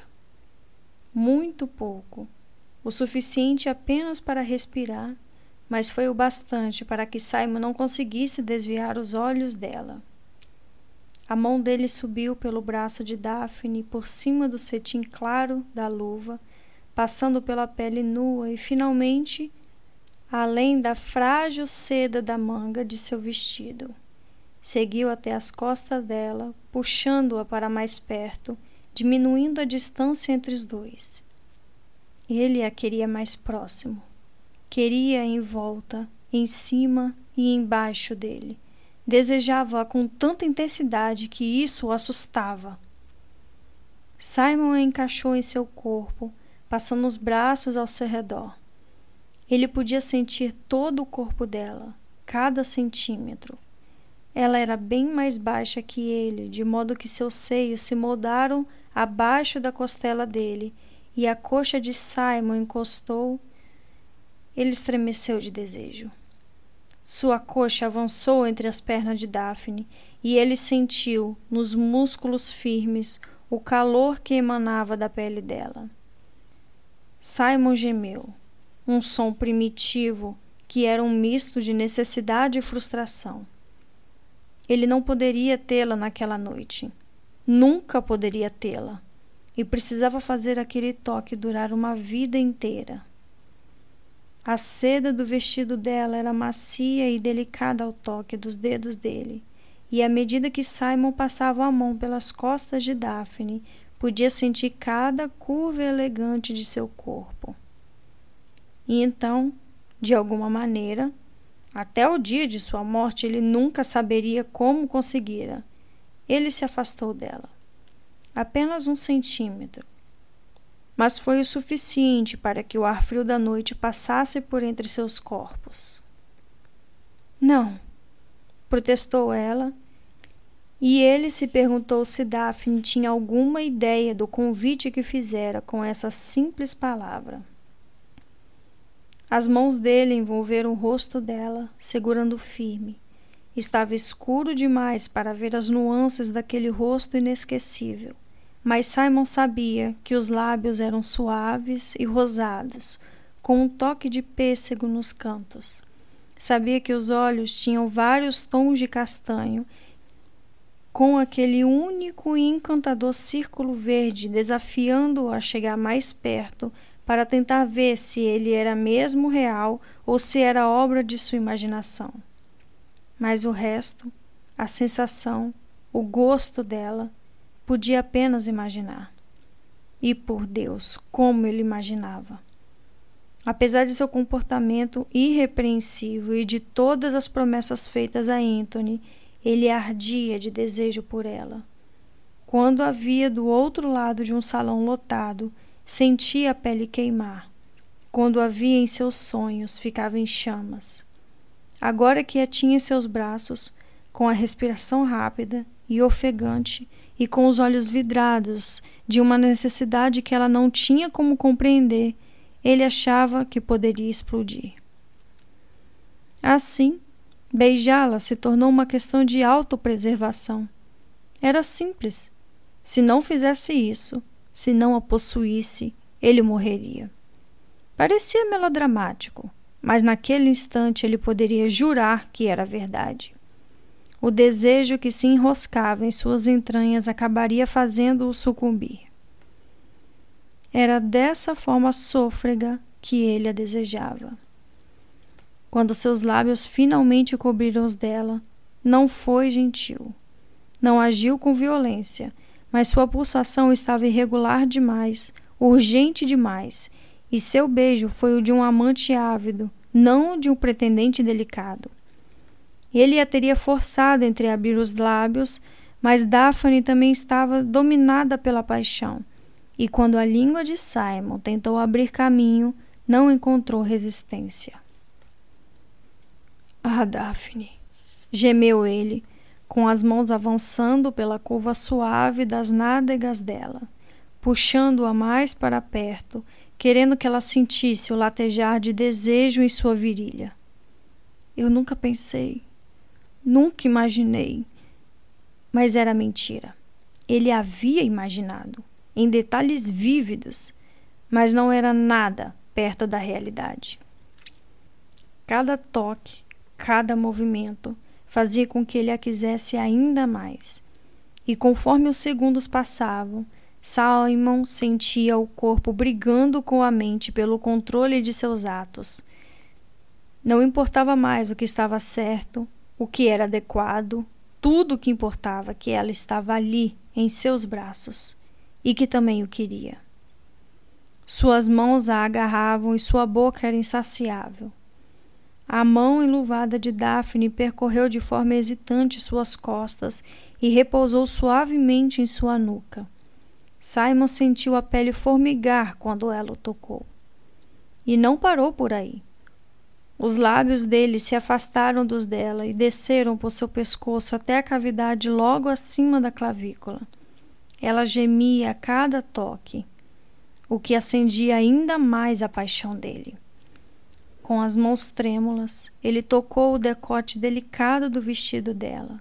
Sabia que não precisaria mais do que um leve puxão para fazer com que a seda suave descesse até a elevação dos seios dela. Era uma imagem que não tinha o direito de ver, um beijo que não merecia dar, mas ele não conseguia se conter. Deu a Daphne a oportunidade de fazê-lo parar. Seus movimentos eram de uma lentidão agonizante, e ele parou por um segundo antes de tirar a roupa dela, para lhe dar uma última chance de dizer não. Mas, em vez de demonstrar assombro de uma virgem, ela arqueou as costas e soltou um suspiro suave e absolutamente excitante. Simon estava arruinado. Ele deixou o tecido do vestido cair e, num momento de desejo atordoante, apenas olhou para ela. E então, enquanto sua boca descia em direção à dela para tomá-la, ele ouviu: Seu canalha! Quando reconheceu aquela voz, Daphne gritou e deu um salto para trás. Ah, meu Deus! arquejou ela. Anthony! O irmão dela se encontrava a apenas três metros e se aproximando rapidamente. Estava com a testa franzida numa expressão de fúria absoluta e, ao se jogar sobre Simon, soltou um grito primitivo diferente de tudo que Daphne já ouvira na vida. Mal parecia humano. Ela quase não teve tempo de se cobrir antes que o corpo de Anthony se chocasse contra o de Simon com tanta força que ela também foi derrubada no chão pelo braço descontrolado de um dos dois. Eu vou matar você, seu maldito! O xingamento colérico de Anthony se perdeu quando Simon o girou, tirando-lhe o fôlego. Anthony, não! Parem! gritou Daphne, ainda segurando o corpete do vestido, apesar de já o ter puxado para cima e não haver mais risco de ele cair. Porém, Anthony estava possuído. Ele esmurrou Simon com a raiva transparecendo no rosto, nos punhos, nos grunhidos furiosos que saíam de sua boca. E quanto a Simon, ele estava apenas se defendendo. Daphne, que assistia a cena imóvel, sentiu-se uma idiota indefesa de repente se deu conta de que precisava intervir. Caso contrário, seu irmão mataria Simon ali mesmo, no jardim de Lady Trombridge, abaixou para tentar afastar Anthony do homem que amava, mas nesse instante os dois rolaram pelo chão e acabaram atingindo-a violentamente, fazendo-a se estatelar na cerca viva. Ai! berrou ela, sentindo dores em mais partes do corpo que imaginava ser possível. Seu grito deve ter soado mais sofrido do que ela pensara, porque os dois homens ficaram imóveis no mesmo instante. Ah, meu Deus! Simon, que estava em cima de Anthony quando Daphne caiu, correu para ajudá-la. Daphne, você está bem? Ela apenas gemeu, tentando não se mexer. Os espinhos cortavam sua pele e cada movimento que fazia apenas aumentava os arranhões. Acho que ela está ferida, disse Simon a Anthony com a voz cheia de preocupação. Precisamos levantá-la de uma vez só, senão é provável que ela fique ainda mais emaranhada. Anthony assentiu de modo sucinto e distante, superando por um momento a fúria contra Simon. Daphne estava sofrendo e isso era mais urgente que tudo. Tente ficar parada, Daphne, sussurrou Simon, tentando tranquilizá-la. Vou passar os braços ao seu redor, então vou levantá-la e tirá-la daí. Entendeu? Ela balançou a cabeça. Você vai se arranhar todo. Minhas mangas são compridas, não se preocupe comigo. Deixe que eu faça isso, intrometeu-se Anthony. Mas Simon ignorou. Enquanto ele ficou parado, com o ar indefeso, Simon enfiou-se no arbusto enroscado da cerca viva e empurrou devagar as mãos enluvadas em meio à planta, tentando enfiar os braços cobertos pelo casaco entre os galhos espinhosos e o corpo de Daphne. Quando chegou às mangas do vestido, no entanto, Teve que parar para soltar os espinhos afiados da roupa dela. Vários deles haviam atravessado o tecido e estavam ferindo a pele de Daphne. Não vou conseguir libertá-la sem rasgar seu vestido. Ela sentiu no movimento tenso. Não tem importância, arquejou ela. Já está estragado. Mas. Embora tivesse tentado abaixar aquele mesmo vestido até a cintura de Daphne havia poucos minutos. Simon ainda se sentia desconfortável para dizer que o tecido provavelmente cairia do corpo dela depois que os galhos terminassem de raspar a seda. Então, virou-se para Anthony e disse: Ela vai precisar do seu casaco. O rapaz já o estava tirando. Simon virou-se novamente para Daphne e o encarou. Está pronta? Perguntou baixinho. Ela sentiu. Talvez fosse a imaginação de Simon, mas ele teve a impressão de que ela parecia um pouco mais calma agora que estava olhando para o rosto dele. Depois de se certificar de que não havia mais galhos presos à roupa de Daphne, ele enfiou os braços ainda mais fundo no arbusto e ao redor do corpo dela, até conseguir prender uma mão à outra atrás de suas costas. Quando eu chegar no três, murmurou ele. Ela sentiu novamente. Um, dois. Então ele a puxou para cima e para fora da cerca viva, e os dois caíram com força do impulso. Você disse quando chegar no três! berrou Daphne. Eu menti. Não queria que você ficasse tensa.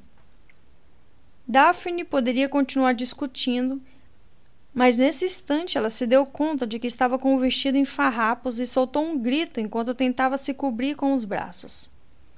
Pegue, disse Anthony jogando seu casaco para ela. Ela aceitou com gratidão e se enrolou no belo traje do irmão. Ficava perfeito em Anthony, mas tão largo nela que era facilmente possível se enrolar nele. Você está bem? perguntou ele com a voz áspera. Ela fez que sim com a cabeça. Ótimo. Em seguida, Anthony se virou para Simon. Obrigada por tirá-la dali. Simon não disse nada, mas assentiu.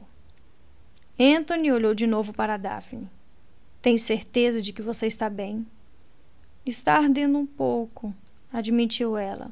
E com certeza vou ter que passar alguma pomada quando chegar em casa, mas nada que eu possa suportar. Ótimo, repetiu ele. Então fechou o punho e deu um soco em Simon, que estava desatento e foi derrubado no chão. Isso! cuspiu Anthony. É por desonrar a minha irmã. Anthony! gritou Daphne. Pare com essa bobagem imediatamente. Ele não me desonrou. Ele deu meia volta e a fuzilou com um olhar furioso. Eu vi os seus. Daphne sentiu o estômago revirar e por um instante temeu que tivesse mesmo que se explicar. Por Deus, Anthony tinha visto seus seios. O irmão dela. Não era natural. Ponha-se de pé, grunhiu Anthony, para que eu possa bater em você de novo. Você está louco? berrou Daphne, pulando entre ele e Simon, que ainda estava no chão com a mão no olho ferido. Anthony, eu juro que se bater nele de novo, eu nunca vou perdoá-lo. Ele a empurrou para o lado e de uma forma nada gentil. O próximo soco, cuspiu ele, será por ter traído nossa amizade. Lentamente, e para o horror de Daphne, Simon se levantou. Não! protestou ela, voltando-se a se colocar entre eles. Saia da frente, Daphne, disse Simon baixinho. Isso é entre nós dois. Não, não é. Caso ninguém se lembre, fui eu que.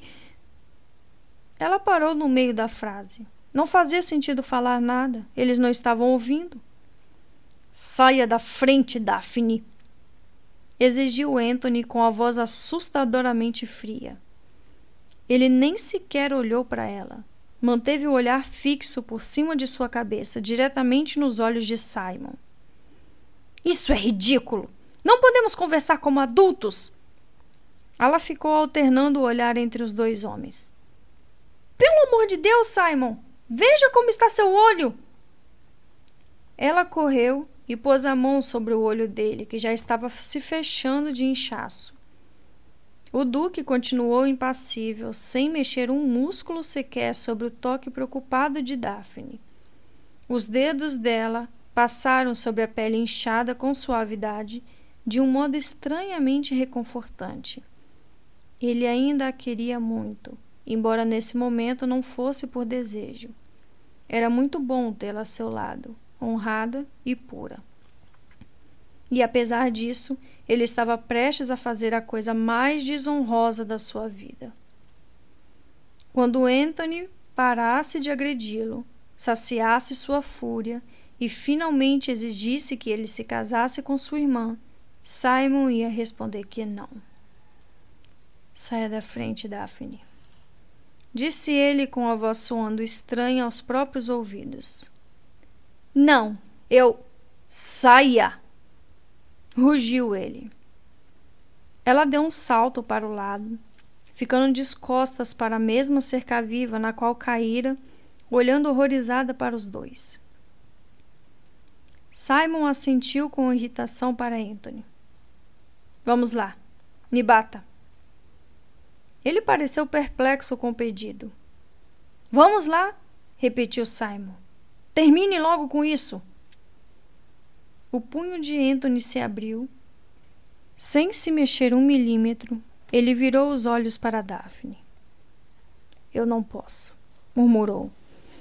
Não com ele parado aí pedindo por isso.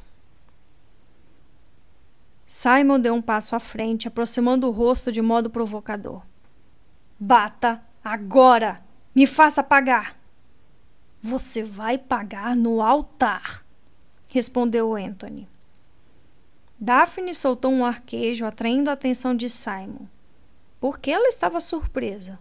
Ela certamente compreendia as consequências, se não dos seus atos, da estupidez de serem flagrados. Eu não vou obrigá-lo a fazer isso, afirmou ela. Mas eu vou, decretou Anthony. Simon balançou a cabeça.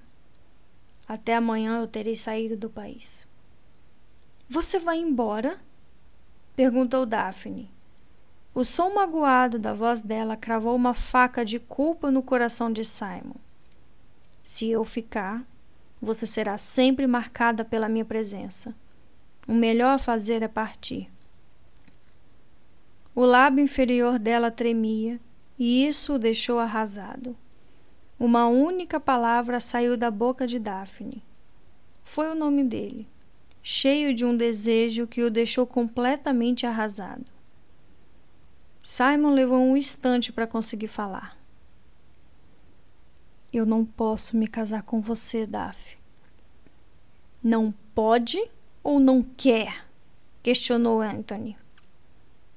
Os dois. Anthony bateu nele de novo. Simon caiu no chão, impressionado com a força da pancada em seu queixo. Mas ele merecia cada golpe, cada pontada de dor. Não queria olhar para Daphne, não queria ter que encará-la, mas ela se ajoelhou ao seu lado e passou a mão suavemente por trás dos ombros dele para ajudá-lo a se levantar. Eu sinto muito, Daf. Desculpou-se ele, obrigando-se a olhar para o rosto dela. Sentiu-se estranho e tonto, e seu olhar inchado não o deixava enxergar direito, mas ela o estava ajudando mesmo depois que ele a rejeitara, então lhe devia ao menos isso. Muito mesmo. Poupe suas palavras patéticas. Vociferou Anthony. Vejo você ao amanhecer. Não! Gritou Daphne. Simon olhou para Anthony e assentiu de maneira quase imperceptível. Então se virou mais uma vez para Daphne e murmurou: Se pudesse ser alguém, Daphne, seria você. Eu, eu juro. Do que você está falando? Indagou ela com perplexidade, transformando seus olhos escuros em órbitas frenéticas. O que quer dizer? Simon se limitou ao fechar os olhos e suspirar. No dia seguinte, àquela mesma hora, ele estaria morto, porque certamente não iria levantar uma pistola contra Anthony e duvidava que estivesse calmo bastante para atirar para cima. Ainda assim, de uma forma bizarra e patética, ele conseguiria o que sempre desejara na vida: teria sua vingança final contra o pai. Estranho, mas não era dessa forma que ele achara que fosse terminar. Sempre pensara que. Bem, ele não sabia o que sempre pensara. A maioria dos homens evitava tentar prever a própria morte, mas não era daquela maneira que ele tinha imaginado que seria. Não com os olhos do melhor amigo ardendo de ódio, não num campo deserto ao amanhecer. Não com desonra. As mãos de Daphne, que o estava acariciando tão gentilmente, apertaram seus ombros e o sacudiram. O movimento forçou seu olho a se abrir e ele viu que o rosto dela estava muito perto do dele, com uma expressão furiosa. Qual é o seu problema? perguntou ela. Ele nunca tinha visto Daphne daquele jeito, com os olhos chispando de raiva, angústia e até um pouco de desespero. Ele vai matar você! Vai se encontrar com você em algum campo deserto e matar você com um tiro. E você acha como se quisesse isso? eu não não que quero morrer. Disse ele com a mente e o corpo tão cansado que sequer se importava de estar gaguejando. Mas eu não posso me casar com você. Ela o soltou e se afastou. A expressão de dor e rejeição em seus olhos era quase impossível de suportar. Daphne parecia desamparada, enrolada no casaco enorme do irmão e com pedaços de galhos e folhas ainda presos nos cabelos escuros. Quando abriu a boca para falar, Parecia que as palavras estavam sendo arrancadas de sua alma. Eu. Eu sempre soube que eu não era o tipo de mulher com que os homens sonham, mas nunca imaginei que alguém fosse preferir morrer a se casar comigo. Não! gritou Simon, esforçando-se para se levantar, apesar das dores que tomavam conta do seu corpo. Daphne, não é isso. Você já disse o bastante, decretou Anthony numa voz seca, metendo-se entre os dois. Pôs a mão no ombro da irmã e atirou de perto do homem que havia partido seu coração e possivelmente destruído sua reputação para sempre. Só mais uma coisa, pediu Simon, detestando a expressão patética de súplica que sabia que estava em seus olhos. Mas precisava falar com Daphne. Tinha que garantir que ela compreendesse. Porém, Anthony fez que não com a cabeça. Espere! Simon puxou a manga da camisa daquele homem que um dia já fora seu melhor amigo. Não posso consertar isso. Eu fiz ele soltou um suspiro irregular, tentando organizar os pensamentos. Eu fiz uma promessa Anthony. Não posso me casar com ela, não posso corrigir isso, mas posso dizer a ela. Dizer o quê? perguntou Anthony, absolutamente desprovido de emoção. Simon soltou a blusa dele e passou a mão pelo cabelo. Ele não poderia contar a Daphne ela não compreenderia. Ou pior, compreenderia e então tudo o que sentira por ele seria piedade. Finalmente, sabendo que Anthony estava olhando para ele com um ar impaciente, disse: Talvez eu possa melhorar a situação, ao menos um pouco. Anthony não se moveu um centímetro sequer. Por favor, Simon se perguntou se já havia pronunciado essas palavras com tanta intensidade. Anthony continuou parado por vários segundos, então deu um passo para o lado. Obrigada, disse Simon num tom de voz solene antes de se voltar para Daphne. Ele pensou que ela talvez se recusasse a olhar para ele, insultando-o com seu desdém, mas, em vez disso, Daphne ergueu a cabeça com os olhos desafiadores e ousados. Nunca admirou tanto. Daphne. Começou ele, ainda sem ter certeza do que dizer, mas esperando que as palavras de alguma forma saíssem corretas e de uma vez só. Não. Não é você. Se pudesse ser alguém, seria você mas casar comigo a destruiria. Eu jamais poderia lhe dar o que você quer. Você morreria um pouco a cada dia e assistir a isso me mataria. Você nunca poderia me magoar, murmurou ela. Ele balançou a cabeça. Você precisa confiar em mim. O olhar dela se tornou doce e sincero quando ela sussurrou. Eu confio, mas me pergunto se você confia em mim. As palavras dela foram como um soco no estômago, e Simon se sentiu impotente e vazio quando afirmou: Por favor, saiba que eu nunca quis magoar você. Daphne permaneceu imóvel por tanto tempo que ele se perguntou se ela havia parado de respirar.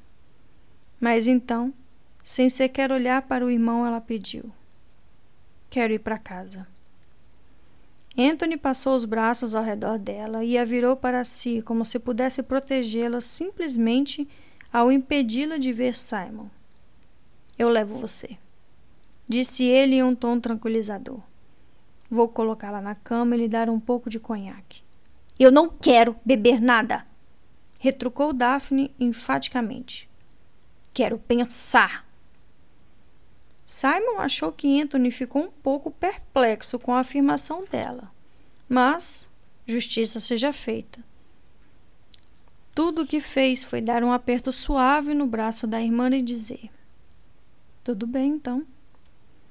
E Simon ficou parado ali, espancado e ensanguentado, até os dois desaparecerem na noite. Fim do capítulo 10. Ai, meu Deus do céu! Ai, finalmente, depois de tanto enrolo, saiu um beijo desses dois. E que beijo! Gente, vocês sentiram um calorzinho daí? Porque eu senti aqui. Ai, eu queria um beijo desses. Hum. Antes de mais nada, antes de eu continuar, eu quero pedir vocês para darem um clique aí no joinha do vídeo, tá? Por favor, clique no joinha do vídeo, se inscrevam no canal e ativem o sininho, beleza? Vamos engajar esse canal aqui também, gente, tô precisando. Gente, meu Deus, eu eu tive que regravar a cena do beijo, eu acho que umas quatro vezes. Porque a cena do beijo, apesar de ser tão assim é, banalzinha, né? Assim, nada de muito, assim, mas teve uns momentos quentes. E agora eu pensando nisso, eu penso, meu Deus, como que eu vou ler as cenas de hot desse livro. Gente, tem cenas picantes nesse livro, por isso que esse livro tá aqui na página mais 18. E eu não tô vendo, eu não tô conseguindo compreender como que eu vou ler isso para vocês, pelo amor de Deus. Eu tento ler de forma dramática, eu tento fazer uma atuação meio mequetrefe em cada né, em cada livro que eu leio, como é que eu vou atuar uma cena de sexo? Gente, pelo amor de Deus! Ai, meu Deus! Ai, gente, pelo amor de Deus. Me perdoem os surtos, mas ai, socorro. Vocês, vocês me pagam, gente. E tem livro pior. Tem livro muito pior. Ai, Jesus. Enfim. Espero que vocês tenham gostado desse momento romântico aí entre Simon e Daphne. Finalmente! Um beijo desse casal, né? Que a gente, obviamente, já esperava que isso iria acontecer, né, gente? A gente só tava aí contando nos dedinhos, né? A cena super hilária do, da queda do, dos dois no Rio Thames, que não teve na Netflix. Isso foi a é uma das piores coisas que a Netflix fez com a série. Foi tirar as cenas hilárias, ou resumirem elas, ou enfim. Mas eu acho o livro muito melhor, como sempre, e eu espero que vocês estejam gostando também da leitura. Quem já viu a série na Netflix já viu os pontos aí que que não teve na, na série, já viu os pontos aí que tá diferente da série. Quem não viu, esperem. Esperem para ver a primeira temporada depois que, ler, que eu terminar o livro. Não falta muito. Acho, não, falta até um pouquinho, sim. Faltam pelo menos mais umas 100 páginas. Mas é, vocês vão gostar da leitura. E para vocês não levarem spoiler, né, gente? Vamos continuar aí. Espero que vocês gostem bastante da leitura e que eu consiga fazer. Ai, meu Deus, a leitura de forma adequada. Socorro!